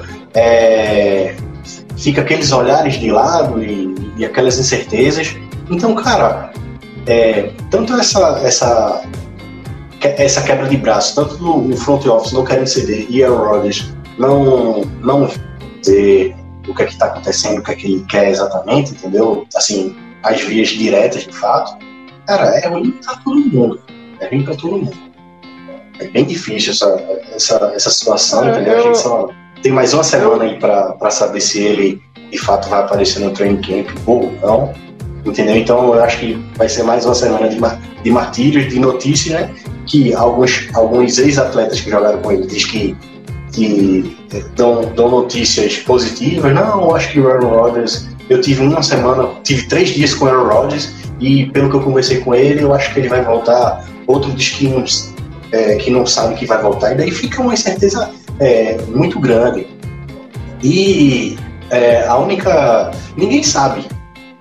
A, a certeza. É, o, o, como? Ninguém sabe de fato a realidade. Ninguém sabe se ele vai voltar, se não vai. Então a gente só vai saber de fato aí no próximo dia 28, que é quando o Packers se apresenta é, para o início do training e, e a é. gente tem um outro ponto que aí começa. Ah, ok, o Rogers não volta. Ele já pulou os minicamps, é, já pulou aí algumas atividades do time. É, não sei como é uma questão contratual, se ele teria multa ou não por não se apresentar ao training camp, de quanto seria essa multa, de quanto seria essa multa por esse holdout. E, e aí nessa queda de braço, ah, vamos trocar o Aaron Rodgers. Por quanto? Para quem? E o quanto esse comprador está disposto a pagar? Porque se assim, é, se a queda de braço, o leverage, né, que os americanos falam, né? Se a vantagem está toda na mão do Aaron Rodgers, o Packers não vai conseguir exigir muito por ele. E aí qual seria o preço a, a ser pago pelo Rodgers, né? É, porque o Rodgers, você encaixando o Rodgers em um time certo, é candidato ao Super Bowl, ponto. Então, por uma chance no Super Bowl, os times estariam dispostos a pagar duas escolhas de primeira rodada, três escolhas de primeira rodada. O Packers aceitaria isso? Acharia pouco, acharia muito, aceitaria de primeira, acharia muito pouco. A gente fica nessa situação também sobre o futuro É. do Rodgers.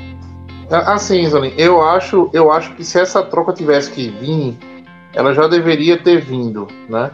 É, E assim, o futebol americano não ficou mais fácil de se jogar, né? Porque é, é o Aaron Rodgers também. Porque assim, um jogador ser trocado no início do training camp para outro time para pegar playbook, por mais genial que ele seja, entendeu? É, desculpa, eu não consigo ver como, como é, candidato a Super Bowl facilmente assim. Não é uma coisa né, que clica do- da noite pro dia. É só você ver como o Packers evoluiu de um ano pro outro, né? Um ano, é, assim, o ataque do Green Bay não tava, não tava rodando legal no ano passado, ainda assim foi 13-3, um advento muito grande da defesa na, em tudo. Nesse ano agora o ataque clicou, Robert Tony apareceu, Davante Adams se consolidou como primeiro wide receiver. ah, até o Val- Valdez Scantling conseguiu eh, bons números na, na temporada e o Rogers fez uma temporada de MVP, né? Então, assim, eh, eu não acho que essa troca venha, entendeu? Tão tardia dessa forma. Eu acho, eu acredito muito mais numa aposentadoria, sendo bem sincero.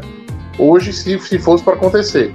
Mas, eu, sinceramente, depois de tudo, todo, todo esse burburinho que foi feito na, na pré-temporada, eu acho que o Rogers volta para volta para Green Bay, faz a temporada, entendeu? E a gente vai. Eu, eu acho que realmente essa é a última. Para todos os efeitos, essa é a última. O contrato dele é muito fácil de cortar ele no ano que vem. Se bem que não vai se cortar, vai se trocar, né? Mas esse ano, cortar ou trocar o Rodgers não resolve em nada a vida financeira de, assim, para Green Bay.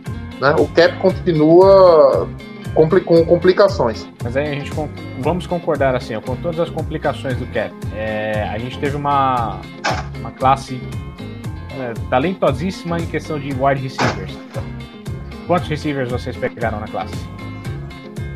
Não, duas, né? Classes de talento. Foram duas classes talentosíssimas e a gente saiu com um wide receiver. Um wide receiver. O Atlanta Falcons mandou o Julio Jones embora a preço de banana. Ninguém em Green Bay pensou em pegar o telefone e ligar lá pra Atlanta? Ô, ô, oh, peraí, peraí. Não, mas Mas o, João já fez esse cálculo, não foi, João? Eu sei que tem a questão do cap, Foi. né? A gente tem que- sempre que encaixar Foi. o cara. É que, é que não, é, não é só encaixar o Julio Jones daí, né? O Julio Jones a gente tinha cap pra, pra jogar meio jogo, assim. Não é. Ah, É um pouco, beleza. mas assim. Não era, A gente tinha cap. não era uma coisa que dava pra dar um jeito. É. A gente tinha cap pra no halftime mandar ele embora, entendeu? Assim. É. Era um joguinho por ano, E a gente, metade a gente do não jogo. podia nem escolher o jogo. Se sempre eu joga um joguinho por ano ele joga metade da, da NFC Championship Game, tá, ó, aí já é uma coisa. Já vale alguma coisa aí. E, é- e é, com- e é complicado, assim, o Packers tá muito, assim, tava uma loucura de virar o New Orleans Saints, né? O Saints tá complicadíssimo pros próximos três anos do Saints, né? O cap tá, mesmo com a saída do Drew Brees, o negócio, o negócio lá tá pesado. Sim. Entendeu? O Green Bay tava uma loucurazinha dessa de virar um Saints no, na questão de cap. Aí, se por acaso o Rogers aposenta realmente, ou não joga no outro ano, né? A gente vai jogar o Jordan Love sem conseguir criar nada ao redor dele, é, é complicado. Toda transição é, é- é difícil para você achar o timing né, de, de, de, de cortar um projeto e começar um novo. É, eu acho que. Eu acho, eu acho, já, já, é um bom, já é um bom começo.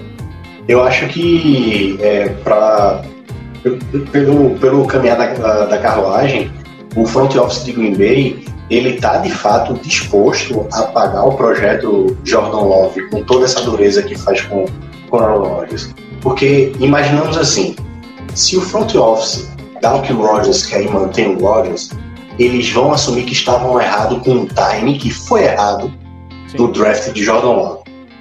Se o Packers é, pega e o front office do Packers pega e continua, é, como eu posso, pagando aí o, o, o pacto para o projeto Jordan Love, eles vão, vão, vão, assim, não vão estar tá dando o braço a torcer para o Rodgers, entendeu? E como é que eu posso dizer? É, tendo esse, esse erro de time, entendeu? Acho que, é, que é foi muito isso que aconteceu, né? Que o Rodgers veio de uma lesão, depois teve uma temporada mais ou menos, e daí, pô, o quarterback, entendeu? E na temporada seguinte, é, duas finais aqui, nas duas temporadas seguintes, duas, duas finais de, de NFC, entendeu?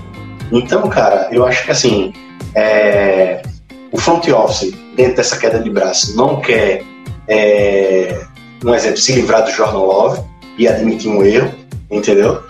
E, e, e, e, também o Rogers não tá querendo, eu, como ele disse que não tá querendo dinheiro, acho que ele tá querendo mais poder, mais é, falar as peças, né, para vir, né, ter mais poder de, de decisão dentro do time. Então, cara. Ele isso... tem um papel dentro do time, mais ou menos o que o Tom Brady fez com o Buccaneers, por exemplo. Chegou lá, falou: Ó, me paga X, que o X não era o que um, um Mahomes da vida ganha, não é o que o Dak Prescott tá pedindo de salário, não é nada disso, me paga X e com o que sobrar você traz fulano, traz Beltrano, traz Ciclano, traz... ele foi indicando quem ele queria. Até o imbecil do Antônio Brown foi para lá. Mas é, ele foi botando nomes, ó, quero esse, quero esse, quero esse. E o Buccaneers foi ok. Sim, senhor, a gente fecha os contratos e pronto, acabou. Funcionou. Tá aí, o, robozão, o Robozão tem um pacto com, com o lado negro da força e ele consegue realmente esse tipo de milagre, levar o Buccaneers do James Winston para um Buccaneers campeão do Super Bowl. Eu não ah. consigo admitir que o, o, o, Tampa Bay Buccaneers, que apanhou do Chicago Bears na regular, foi campeão. Eu assisti aquele jogo, eu vi assim, eu falei, putz, esse time aqui não, não vai chegar, não. Não vai chegar lá, não vai chegar no, no Super Bowl de jeito nenhum. E acontecer do jeito que aconteceu, para mim foi muita incompetência de Green Bay, muita incompetência do, do, do da, da, defesa de Green Bay em ceder 14 pontos em dois minutos. Foi, Isso foi não complicado. existe uma final de conferência. Complicado, complicado. Foi a, mas. Foi a versão é... deles do 7x1. ai, ai. Muito, é muito dolorido, muito dolorido pensar nesse, nesse último jogo aí de Green Bay e Tampa Bay. Mas, enfim. É, cara, Zolinha, a gente queria, queria se despedir aí de você, cara. Queria que tu se, se é, se despedisse aí do Matheus, do João, dos nossos telespectadores, tá? Agradecer a presença dos Olinhos é, com a gente. Agradecer, exatamente, agradecer que você tirou esse tempo aí, agradecer pra Bia, né, que foi que entrou em contato com você para você estar tá hoje aqui presente, cara, muito obrigado. É, um, muito obrigado para todos os lamboleiros aí para você. É que isso, eu agradeço a oportunidade de bater um papo aqui com vocês sobre Packers, sobre futebol americano, sobre. É, tive a oportunidade até de falar de futebol americano brasileiro, né, e, e, até tive a oportunidade de fazer meu desabafo aqui sobre pandemia, né? Então, vocês perceberam que eu falo muito, falo, falo mais do que deveria muitas vezes, mas agradeço a oportunidade de poder bater esse papo com vocês aqui, é, fazer conjecturas a respeito do futuro do Aaron Rodgers. E próxima vez que vocês encontrarem em Filadélfia, peguem leve realmente sim, porque a gente vai estar numa fase bem complicada e não, não, precisa ser nenhum atropelo, assim, só, só faz o arroz com feijão que já tá ótimo, já vocês já vão Eu tô tentando. Eu tô tentando lembrar se tem Philadelphia e Packers esse ano, mas não tem não. Esse ano não. O campeão de divisão foi o, o Washington, não foi? Foi, foi o Washington. Mas foi, a gente não pega. Uns três anos ainda para voltar pros trilhos. Até lá ainda vai ter oportunidade. É. Infelizmente a gente não pega a NFC East esse ano, né? A gente pega o West esse ano. Infelizmente a gente não pega a NFC East esse ano. Mas próximo jogo que tiver Packers e Philadelphia, Zolim, fica aqui, a gente vai chamar você pra gente fazer um pré-jogo aqui, legal. Né? Vai ser um prazer. Fica o convite já, já marcado. Já vou vir uniformizado já. e se der, e se der também Packers e, e, e, e Philadelphia nos playoffs, já tá marcado para esse ano, viu? Não, é impossível. É impossível. Vocês vão. é impossível. Tô é, confiante um abraço. no, no novo QB, eu esqueci até o nome dele, rapaz. Jalen Hurts. O Jalen Hurts e o Nick Jalen Sirianni. E o Nick Sirianni o nosso, de o nosso nível de ameaça, Matheus. Você não lembra nem o nome do nosso quarterback, mas É, realmente, eu esqueci o nome do cara, velho. Esqueci. Não, mas é. é Quem, um quem eu esqueço direto é o nome do head coach novo, o Nick Sirianni lá. Esse eu esqueço direto. Sir- Sirene é bonito, hein? Sirene, olhos azuis, homem bem apessoado. Só preciso que ele seja inteligente. Não preciso que ele seja. Pois é, isso, Zolinho, um grande abraço aí pra você, tá certo? A gente se Obrigado, encontra aí em breve, Obrigado, cara. João. Obrigado, Matheus. Pois dando prosseguimento aí, é, aos, aos- a gente- na verdade, aos, aos assuntos Packers não, né? Que a gente já começou aí com o Zolim, falando sobre Packers um pouco. E hoje, como eu já soltei uma prévia ali no, no, no Zolim, né? O Adam Schefter, ele trouxe uma, um, um, um report dizendo tudo sobre, sobre essa, esse lance contratual, que no final da temporada o Rogers recebeu um contrato que daria ele um, mais dois anos de extensão, é, tornaria o quarterback mais, é, mais bem pago da NFL, e daí tornou o, todos os, os, os veículos de informação aí da, da NFL foi um- uma bomba, foi um formigueiro aí de notícias falando do Rodgers, enfim. E eu queria escutar aí dos, dos, dos nossos colegas aí de Matheus e do João sobre, sobre essa, essa polêmica de hoje. Conta aí, João. Bom, bom, é, eu acordei, foi de manhã, eu acho, né? Não vou falar que eu acordei, né? Que pelo amor de Deus, acho que foi umas 10 da manhã que saiu essa notícia. Mas eu já, eu já, já tive um estresse desnecessário de cedo, né? Digamos assim, pelo nosso queridíssimo Adam Schefter. Que basicamente o que aconteceu?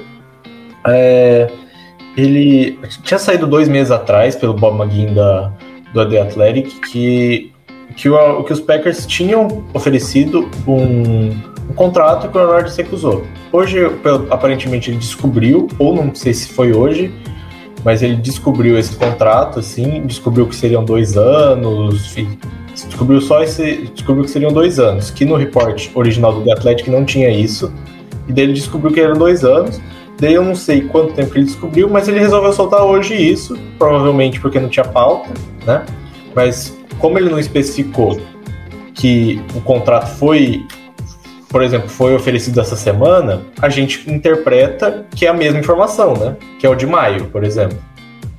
Então, é algo que eu fiquei meio irritado até um pouco pro Schefter. E caçou, é, a gente sabe como é que funciona, né? É, a- as, grandes, as grandes emissoras estão. Não tem muito o que falar de NFL, estão na expectativa que semana que vem acho que começa o training camp do Dallas Cowboys, já tem mais outro time, assim. Ele já começa a ter caça pauta, mas essa semana tá difícil. E o pessoal que trabalha só NFL tá mais difícil, que tem. Que hoje basicamente tá falando só de NBA, que tá tendo final, que vai acabar hoje, inclusive, se Deus quiser. É, E daí simplesmente jogou Ah, essa vai não, vai polêmica. dar Suns, velho. Vai dar Suns e jogo 7. Tamo junto aí. Porra, João, tu quer acabar a NBA sem pelo menos a gente ter nenhum training camp começando? Pô, é foda, né? Ah, tem Olimpíada essa semana, já tô bem de boa. Então, Ah, é, realmente, realmente. Pro o, jogo, o, jogo, o jogo 7, Matheus, é quinta-feira. Então, É. o training camp só é, é quarta, é quarta e quinta, iniciando semana que vem. Então, vai, vai, como é- vai acabar a NBA de todo jeito sem training camp. Bem, mas me diz aí, Matheus, qual foi tua, tua opinião quando tu se deu de cara aí com essa, com essa notícia aí do Schefter hoje? Todo mundo no grupo É. comentando e tal, tudo. Eu, eu, eu vou ser sincero com você, Paulo. Desde aquela primeira notícia, entendeu? Que eu tô, sinceramente, é, não acreditando em mais nada. Não vou dizer que o Schefter fala, tá? Mas eu não tô acreditando em mais nada. E até a Bela aqui concorda comigo também. Tá arretada aqui com a história da Aaron Rodgers. É, eu não acredito em mais nada em relação ao que se sai na imprensa de um lado ou de outro. Ah, ou a favor de que o Roger vai voltar, ou contra, ou, ou dizendo que o Roger vai aposentar, entendeu? Eu parei de tentar criar, de, de tentar montar o quebra-cabeça que o chefe disse ter montado. Né? Eu acredito sim que o Roger volta para a temporada, entendeu? E, sinceramente, eu só vou acreditar em alguma coisa quando sair da boca dele. Quando ele realmente falar, não, foi isso, foi aquilo, e etc. Entendeu? Quem lembra um pouquinho, há dois anos atrás, saiu um repórter falando que o Rogers era um bosta de- de- dentro do, do grupo do Green Bay, né?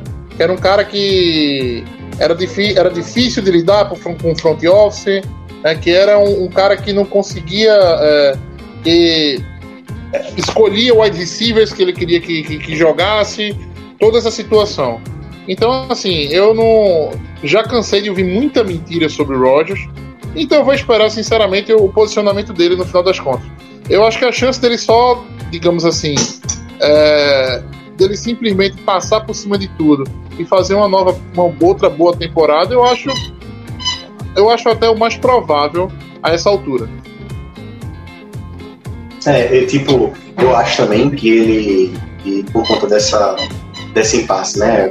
Nosso front office já deu várias declarações que não vai é, negociar o Aaron Rodgers de jeito nenhum. Então, assim, fica, fica até mais fácil é, pro, pro nosso front- office não perder muita grana negociar o Aaron Rodgers no ano que vem, né? Então, assim, eu acho que ele não vai optar pelo holdout, isso é uma opinião minha, não vai optar. Não, holdout ele não pode bom. mais optar. Ele não pode Não, mais é optar pelo opt-out. Não, ele não pode o opt-out. O holdout é, o, é o que o Le'Veon Bell fez, por exemplo. É, O, hol- o holdout É, é, o- mais ou menos o que o Le'Veon Bell fez aquele ano, que só, só não apareceu, não quis, não quis, encheu o saco, ficou é, em não casa. aparecer. O holdout é exatamente. Deu o famoso Minhasher, assim, né? Ficou em casa. É, exatamente. Então, assim, eu acho que ele volta para essa temporada e, como o Zolim falou, o Zolim falou e eu falei em vários outros vídeos, ele jogando bem, até ganhando Super Bowl ou não, eu acho que essa é de fato a última temporada do a Aaron. temporada dele. Eu acho que É. o Zolim, ele falou, ele falou basicamente o que eu tô pensando nesses últimos dias, que o Aaron Rodgers simplesmente encheu o saco. Acho que do futebol americano em si, talvez seja. Não, é- não seja talvez Green Bay Packers, pode ter um pouco, isso, ter- isso pode ter colaborado, mas eu tenho a impressão que às vezes ele encheu o saco do futebol americano em si, quer curtir um pouco a vida, o cara tem 30 e poucos, 38 anos, 39 anos, 37. recém A gente errou É, naquela hora, 37. ah, tá. E vai casar, vai casar provavelmente esse ano, quer fazer festão, quer, quer aproveitar o dinheiro que ele tem. Eu não julgo isso, porque o cara, o cara é vitorioso, ele, ele é um dos melhores quarterbacks É. da história. Se ele acabasse hoje, ele ia ser um dos melhores quarterbacks da história. E ele quer aproveitar um pouco. É, eu, tô- eu tô pensando às vezes que isso pode ser o que tá acontecendo. Mas, cara, a verdade é que ninguém sabe. Ninguém sabe. Até, até ele dar a entrevista, ninguém vai saber. E eu tô É. cansado de todo dia aparecer um rumor de um suposto insider. Falaram até de faxineira que supostamente ia limpar a casa dele essa semana, cara. Porra. Calma aí, É. rapaziada. Que Pat McAfee É, já cara, desmentiu para. hoje mesmo. Sim. Ó, a, a melhor notícia que eu vi até agora foi que ele renovou o contrato, ele renovou a, a, o título de sócio dele no. no Que tava no débito automático. Que tava no débito automático, não vou sozinho. Então não tem nada a ver também. É. É, então assim, eu acho que essa aí foi a melhor notícia até agora que saiu do, de tudo que você pode. De, de tudo que pode envolver essa novela. É, eu acho que o Rogers tem outro problema também, é o seguinte, eu acho que ele tem algumas coisas na vida dele, né? Que não são bem resolvidas. A questão com a família, né? Que assim, no começo a gente até contemporizava, falava, mas cara, não tem como você ter paz de espírito, né? Se você não, cara, tem, tem essa, razão, essa, essa relação com a família, entendeu? Isso lhe atrapalha, velho. Atrapalha nos seus relacionamentos, entendeu? Lhe atrapalha em alguns outros aspectos da vida que é complicado. Então, assim, É. o Rogers é um gênio, entendeu? E como todo gênio, carrega uma bagagem, assim, é, de, de coisas talvez não resolvidas no âmbito pessoal e faz ele ser. E o que o pior, faz ele ser até um cara normal, porque um quarterback se aposentar aos 38 anos de idade é normal, pô. Entendeu? O problema é que o Brady tá chegando em 41 jogando.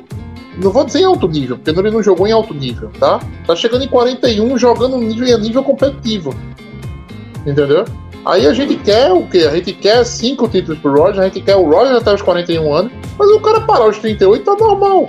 É, vê, vê só, alinhado ao que, ao que João falou sobre. Ele já falou que quer ter filhos, está pensando em casar e tal. todos os quarterbacks, a gente já cansou de falar isso, eu acho que eu já cansei de falar isso. Todos os quarterbacks, nessa faixa etária de, de, de idade, os grandes quarterbacks, é, chegaram já casados com filhos. Então, é lógico que o cara tá vivendo ali um, um outro momento de vida. Alinhado a isso, Matheus, que tu acabou de falar, relação de não estar resolvido com a, com, com Não é um cara resolvido com a família e tal, isso que outro tem, tem seus problemas pessoais. Vem as declarações sobre é, ele estar trabalhando mais da sua mentalidade nessa, nessa, nessa oficina. Ele já deu declarações e está tentando trabalhar, é, está bem focado mentalmente, entendeu? A gente viu o Rodgers bem focado fisicamente, quando ele falou que estava treinando bem as pernas, que ele estava precisando trabalhar na temporada passada, já nessa, já nessa ele deu um foco maior né, nesse, nessa, nessa questão mental, né? Então acho que tipo, essas duas coisas que vocês falaram faz isso, assim, casam, entendeu? E de fato, velho, é, ele tá vivendo um outro momento da vida dele, um momento que ele nunca viveu, e talvez isso esteja pesando tipo um, um bilhão de toneladas aí para ele tá tomar algum tipo de decisão se se, se fica ou, ou, não em. Deixa aqui eu voltar o Matheus Matheus. Saiu aqui. Mas Rapaz, tá aí só pra não ficar invicto, viu?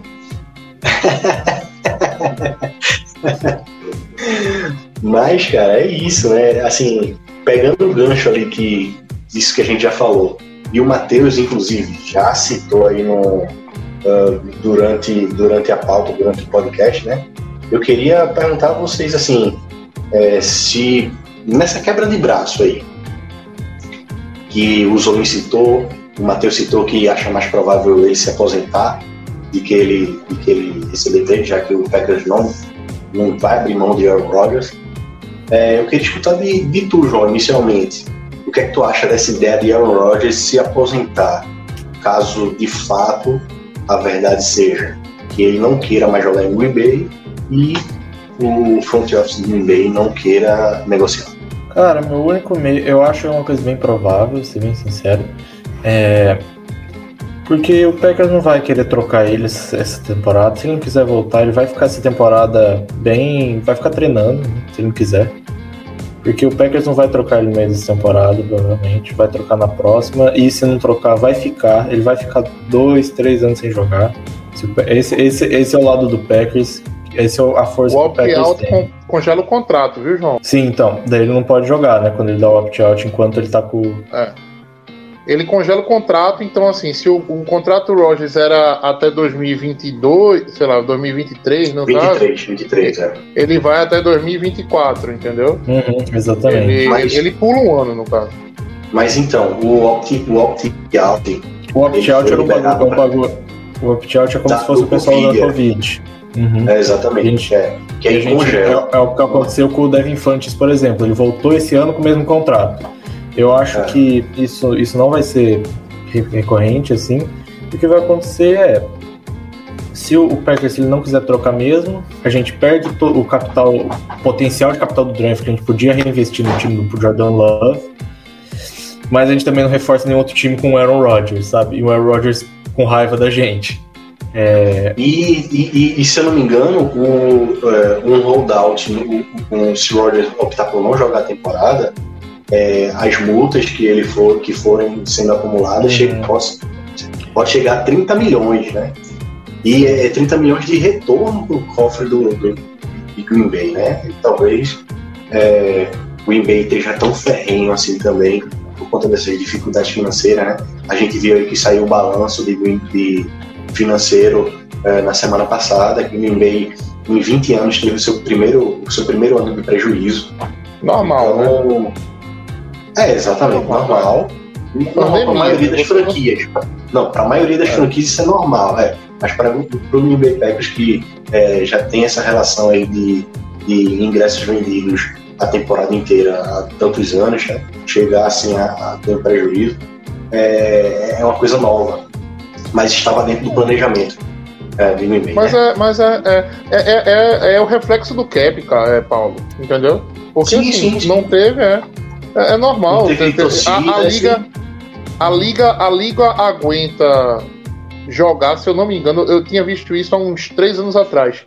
A NFL consegue passar um ano sem receita e rodar. Sim. Entendeu? Eles têm uma folga quase de um ano de receita, sem receita, para poder fazer o campeonato sem receber um real.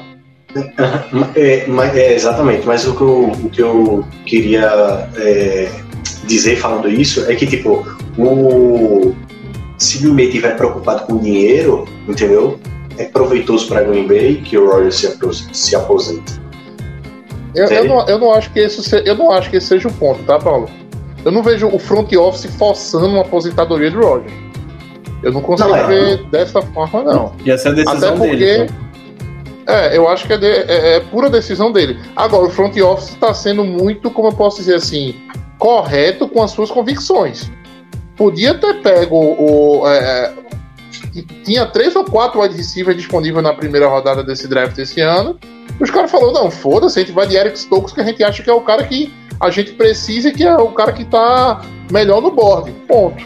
Não, não, mas vê só, essa narrativa de, de wide receiver, wide receiver, cara, eu não. Eu não, Eu não aguento mais. É, é, eu acho, eu acho que não cola, tá ligado? Porque eu O acho, bagulho é- eu acho que é, é, eu acho que é exatamente o que o Zolim falou. Ele já tá cansado de 16 anos, tá entendendo? Erros, erros, erros. Foi do caralho esse draft. Eu gostei pra cacete também, entendeu? Mas é, tem algumas outras coisas que acontecem no eBay que é, levam, levam é, ou ele ou qualquer jogador a, a, a ter uma situação chata, entendeu? Então é isso que eu acho que ele tá, que tá acontecendo com o agora. É, também saiu um, um report, acho que semana retrasada, passada, que ele perdeu 7, 7 quilos já, entre 6 a 7 quilos. Então você vê já esse, entre aspas, né, um descuido, um descuido físico. Então a gente não sabe, na verdade, é, como ele falou aí na, no negócio lá de, do, do golfe com o Tom Brady, né, que vai é, ver essas próximas duas semanas para alinhar tudo, reorganizar e ver qual é o rumo que, que vai tomar aí a sua, sua, o seu retorno ou não, né? É bem isso. É Mas bem isso. Que É. O cara. É o que eu acho bem possível. O cara encheu o saco também. E segue a vida, né, cara?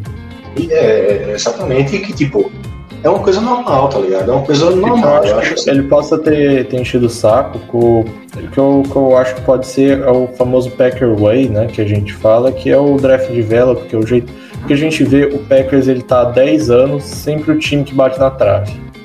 Dele, o que ele tá irritado não é porque ele não tem wide receiver, é porque a gente tá 10 anos na promessa, esse ano vai, esse ano vai. Ele tem tipo o Tampa Bay Buccaneers, tá do, que dois anos atrás ele, ele contrata um monte de gente, vai, ganha e resultado em 10 anos eles têm mais coisa que a gente, mesmo tendo nove, res- nove temporadas negativas e uma Super Bowl.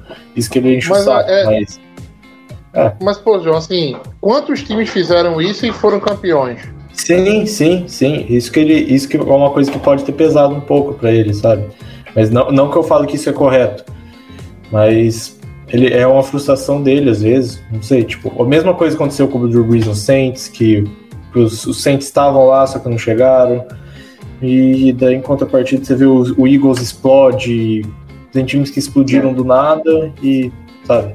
O Saints, um exemplo, os Saints ainda tentaram, né? Mesmo que estão colhendo, estão colhendo esses frutos aí é, negativa, negativamente em relação financeira, enfim. Mas pelo menos tentaram, cara.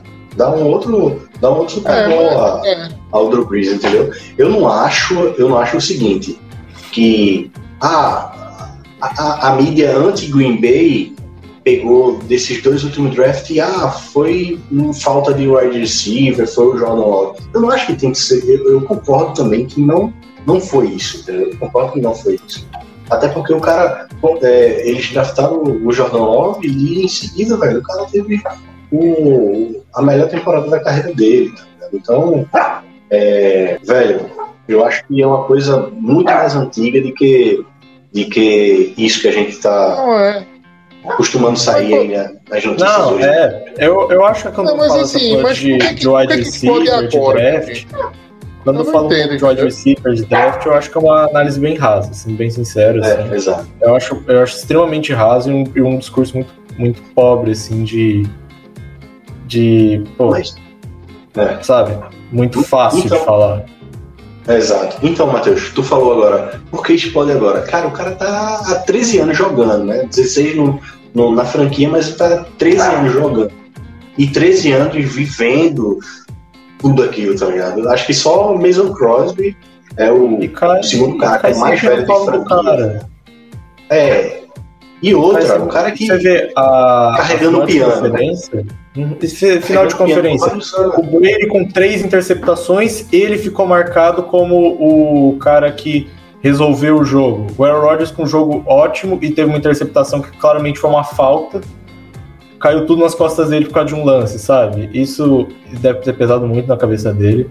É, é, mas o que, onde é que É, entra é o front office nesse- nessa, nessa decisão, Então, entendeu? Né- né- A verdade é que É. ninguém sabe. A, ve- é, a real é o seguinte: Green Bay tinha time para ser campeão naquela, naquele, naquele, naquele Super Bowl com o Seahawks, entendeu? Aquele não, Super Bowl não, também. minto. É, passado minto. também. eu- exa- não, tinha ano passado também. Mas começa lá com o Seahawks naquela final de conferência. Green Bay, era- Green Bay conseguiu ser mais time do que o Seahawks ali, era para ter sido campeão aquele ano. Só que o Rodgers machucou na, na semana 16, né? Jogou com uma perna só e quase foi campeão. Porra, acontece. Aí Green Bay no outro ano contra o Cardinals também tinha um time que começou a, a, a guinar no final do, do, do ano tal, entendeu? Só que jogou a final de conferência com James e Abradaris de wide receiver, né? Porque todo mundo machucou. Esse ano a gente É. perdeu o Bakhtiari. Eu, eu custo Não. acreditar que a gente teria um jogo tão ruim com o Bakhtiari ali de left tackle.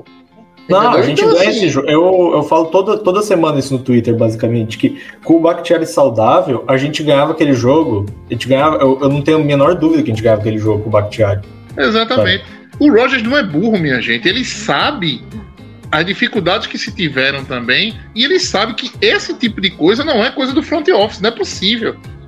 Entendeu? Não, então, Eu mas, acho- é, então, então, eu, eu não eu consigo, eu não é consigo ver o front office de Green Bay tão absurdamente é, tenebroso. Agora não. Nos últimos drafts do Ted Thompson, ok. Nos últimos anos de McCarthy, ok. Mas por que que esse negócio vai explodir na mão do LaFleur que tá fazendo um trabalho extraordinário? Entendeu? Mas então. Da mesma forma que eu não acredito. LaFleur não tem, LaFleur não tem nada a ver com essa situação. Exatamente. Por que que vai chover? Por que que o Roger tá Não, puto agora? mas- Porque agora o negócio vai aí, explodir. mas aí eu Mas- acho que você tá entendendo outra coisa, o Matheus. Eu acho que o ponto é, é o que eu e o Paulo estamos pensando, é, e eu acho que o problema não é com o Let LaFleur, isso é, isso pra mim tá muito claro que ele ama o Let LaFleur, o problema nunca foi o Let LaFleur. Uhum. O problema se chama Mark Murphy e Brian Gutenkust. Então, essas duas pessoas que estão. Que, o Mark, que é bom, bom lembrar que o Gutenkust ele tava desde, desde essa parte de. Desde da, de Ted Thompson, tá desde tudo isso aí. E a gente não sabe como que é as relações internas deles. Eu, sabe? É a verdade que ninguém sabe. E a gente fica quebrando a cabeça. Toda, toda semana a gente fica pensando, enche o saco do torcedor e, pô, verdade que ninguém sabe. Todo, ninguém, eu não consigo dizer quem tá certo e quem tá errado. É só pontos de vista diferentes. Mas eu realmente Eu acho que existem- questão eu acho que de existe- relações pessoais, às vezes. É. Não sei. Eu acho que existem erros dos dois lados, né? Erros, inclusive, já assumidos de ambos os lados. É. O Gudekunst já deu entrevista dizendo que, é, de fato, poderia ser melhor a comunicação entre, entre ele e o. Rodgers, por exemplo. É. É, poderia ter sido a melhor É. comunicação do draft do Jordan Love. Pra mim, esse, esse, esse é um dos únicos pontos que o Roger tem razão. É um absurdo ele ser surpreendido, como todo mundo, que Green Bay ia atrás de um quarterback na primeira rodada. Mas, ademais, eu não consigo ver tanta coisa. Não consigo ver tanta. Mas, vê, ele, Tanta razão ele, ele tá- vê, é, eu acho assim, que é 50-50, entendeu? Porque o que ele tá querendo dizer ali, o que, é que ele, o que, é que ele fala tanto, tanto, tanto, tanto. Cara, Mike Murphy, eu acho que tá desde 2003 ou é 2013. Eu não me lembro aqui. Depois, depois João, se tu conseguir aí rapidinho é, pesquisar desde quando o Mike Murphy tá. Mas, cara, tá há muito Tá. tempo, entendeu? Então isso ele, então ele, então ele tá vivendo essa experiência de, de, de erros fatídicos, de erros fatídicos não, não em campo, que eu digo assim, mas de tomadas de decisões fora de campo há muito tempo. E é isso que ele tá Ele tá desde 2007. Ele tá desde 2007. Olha aí. Desde 2007. Então, quando É ele o cara, fala. é o cara. eu- aí eu vou, trazer, eu vou trazer aquela fala.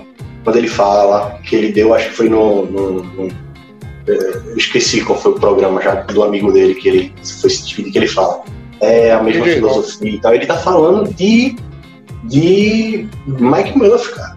É claramente Mike Murphy. O, o Brian the Gust talvez seja ali uma marionete do, do, do, do- do Mike Murphy. Porque, só para lembrar, o Brian the já fazia parte do, do, do, do front office de Green Bay em outro cargo, entendeu? Ele já está já tá em Green Bay há muito tempo, mas fazendo parte de outro cargo. Então, ele com certeza faz parte dessa linha de pensamento do Mike Murphy. Por isso que essas, é, essas é, descontentações do, do, do Warriors.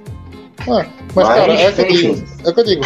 O, o- cara, o, o Gutenkust de construir uma defesa. Trouxe Não, o o Gutenkust- a Darius Wemos e, E- Isso é uma coisa velho. que eu não consigo entender. O Gutenkust, ele em 2019, eu brigava, porque eu achei um absurdo ele ser dado executivo do ano pro cara do 49ers, que me fugiu o nome agora, que o cara simplesmente ele draftou o acho. Nick Bolsa na segunda overall, e, e o, o Gutenkust trouxe na Darius Smith, Preston Smith, contratou o, o Adrian Neyman. Jair Alexander. Não, Jerry Alexander Jair foi Billy. Turner. Jerry Billy Turner, um acerto absurdo. Trazer o Billy Billy Turner, Rashan Gary, Elton Jenkins, tudo isso.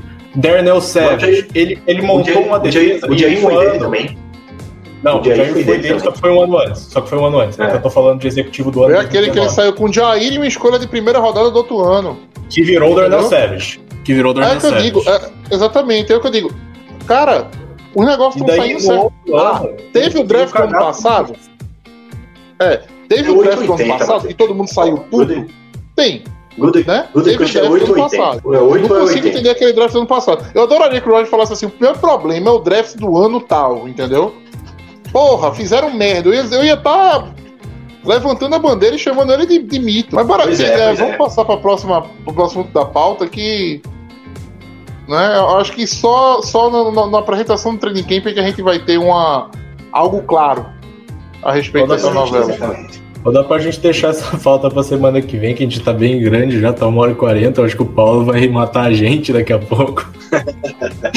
Eu acho que o próximo assunto da pauta era só falar sobre a defesa de Joe Barry, né? Aham. É uma coisa que a gente É. consegue Flávio, te- talvez É. até jogar. Eu não, quero vamos ser semana que polêmico, vem, tá? Eu não Vamos quero ser vem. polêmico. Mas diz. Então já fica o gancho aí pro pessoal que tá vendo. Semana que vem. É, eu, vou, eu, vou, eu, vou, vou a soltar a polêmica. Eu vou soltar a polêmica e semana que vem a gente segura a audiência nisso aí, tá? Discute. É, vamos lá. O contrato do, do nosso DT, né? O Kenny Clark. Kenny, o Kenny Clark. Eu, eu não sei porque veio o Chris Jones na cabeça. Ah, pensando na situação do cap da gente, tá? Foi bom. Sim. Eu não sei. Sinceramente, eu, eu, eu sinceramente não sei mais se foi bom ou se não foi. Fica só essa, Bom, é, é, é, essa dúvida. Vamos. Não pelo jogador, Semana que tá? vem. Não pelo jogador, mas por toda a situação. 23, 23 milhões tá fazendo uma falta da porra. Isso fica pra semana que vem, então. Mas eu sou fã de Kenny. De Kenny. Não tem jeito. Pois é isso, pessoal. É, como o João falou, né? A gente tá estouramos aí mais uma vez o, o tempo. A gente vai deixar essa discussão, que é uma boa discussão aí pra gente. Pra gente Fazer, fazer semana que vem só sobre defesa? Vamos fazer um.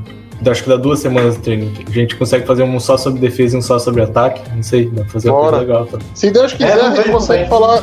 Vamos Se Deus uma- quiser, a gente vai falar com o Alexander no Packers no próximo, no próximo podcast. Pois é isso, pessoal. A gente tá, tá finalizando aí mais um podcast, tá? Agora a gente vai, vai se despedir. Eu queria, queria agradecer a, a quem esteve aqui, a quem ficou aqui com a gente até o final da live. Tivemos aí a parte do Zolim, né? A primeira parte, que a gente teve uma conversa bem bacana aí com o Zolim, falando sobre várias coisas. É, queria lembrar para vocês que esse podcast vai, vai, vai essa, essa live, né? Vai ficar disponível em formato de podcast. Então não se preocupe que é, nos próximos dias aí a gente vai estar disponibilizando essa live em podcast editadinha bonitinha para você que quer escutar correndo, quer escutar indo para o trabalho no carro e mais é, queria dar aí a palavra pro, pro, pros garotos da mesa. É, Matheus, Matheus Ribeiro. Garotos, me senti bem mais novo agora. Mas vamos lá. É bom Valeu, que o pessoal, que pessoal, ouve, é... é- bom que o pessoal que só ouve não vê que. Não vê. Vou fazer Cara, aqui um mas, tá? pô, só tem. É, vou- só vou- tem... vou- Vou fazer, vou tentar fazer que- na voz do Guto, tá? É, É. Me siga nas redes sociais, arroba Lambolipas underline. é isso, pessoal. Um abraço a todos e Go Pack Go! João História, É isso. manda um abraço É aí, isso, galera. pessoal. É, consegui, eu acho que, manter minha compostura, porque acabou de sair no Twitter que o Renato Augusto vai vir pro Corinthians pelo jeito, então eu tô maluco nesse Ah. exato momento. Então, mas fica um abraço aí, pessoal. Sempre um prazer. Semana que vem vamos falar de defesa ou de ataque, vamos ver isso aí. Que já, já tô vendo que eu já discordo do Matheus, vai ter uma conversa bem legal. Vamos ver quem tá aqui. E muito obrigado para sempre, sempre quem acompanha a gente e quem sempre tá ouvindo. É isso. Pois é isso, pessoal. Vocês já viram, né? Vai ter treta semana que vem. Um abraço a todos, boa noite e Go Pack Go! Esse podcast faz parte do site Fambonanet. Acesse fambonanet.com.br.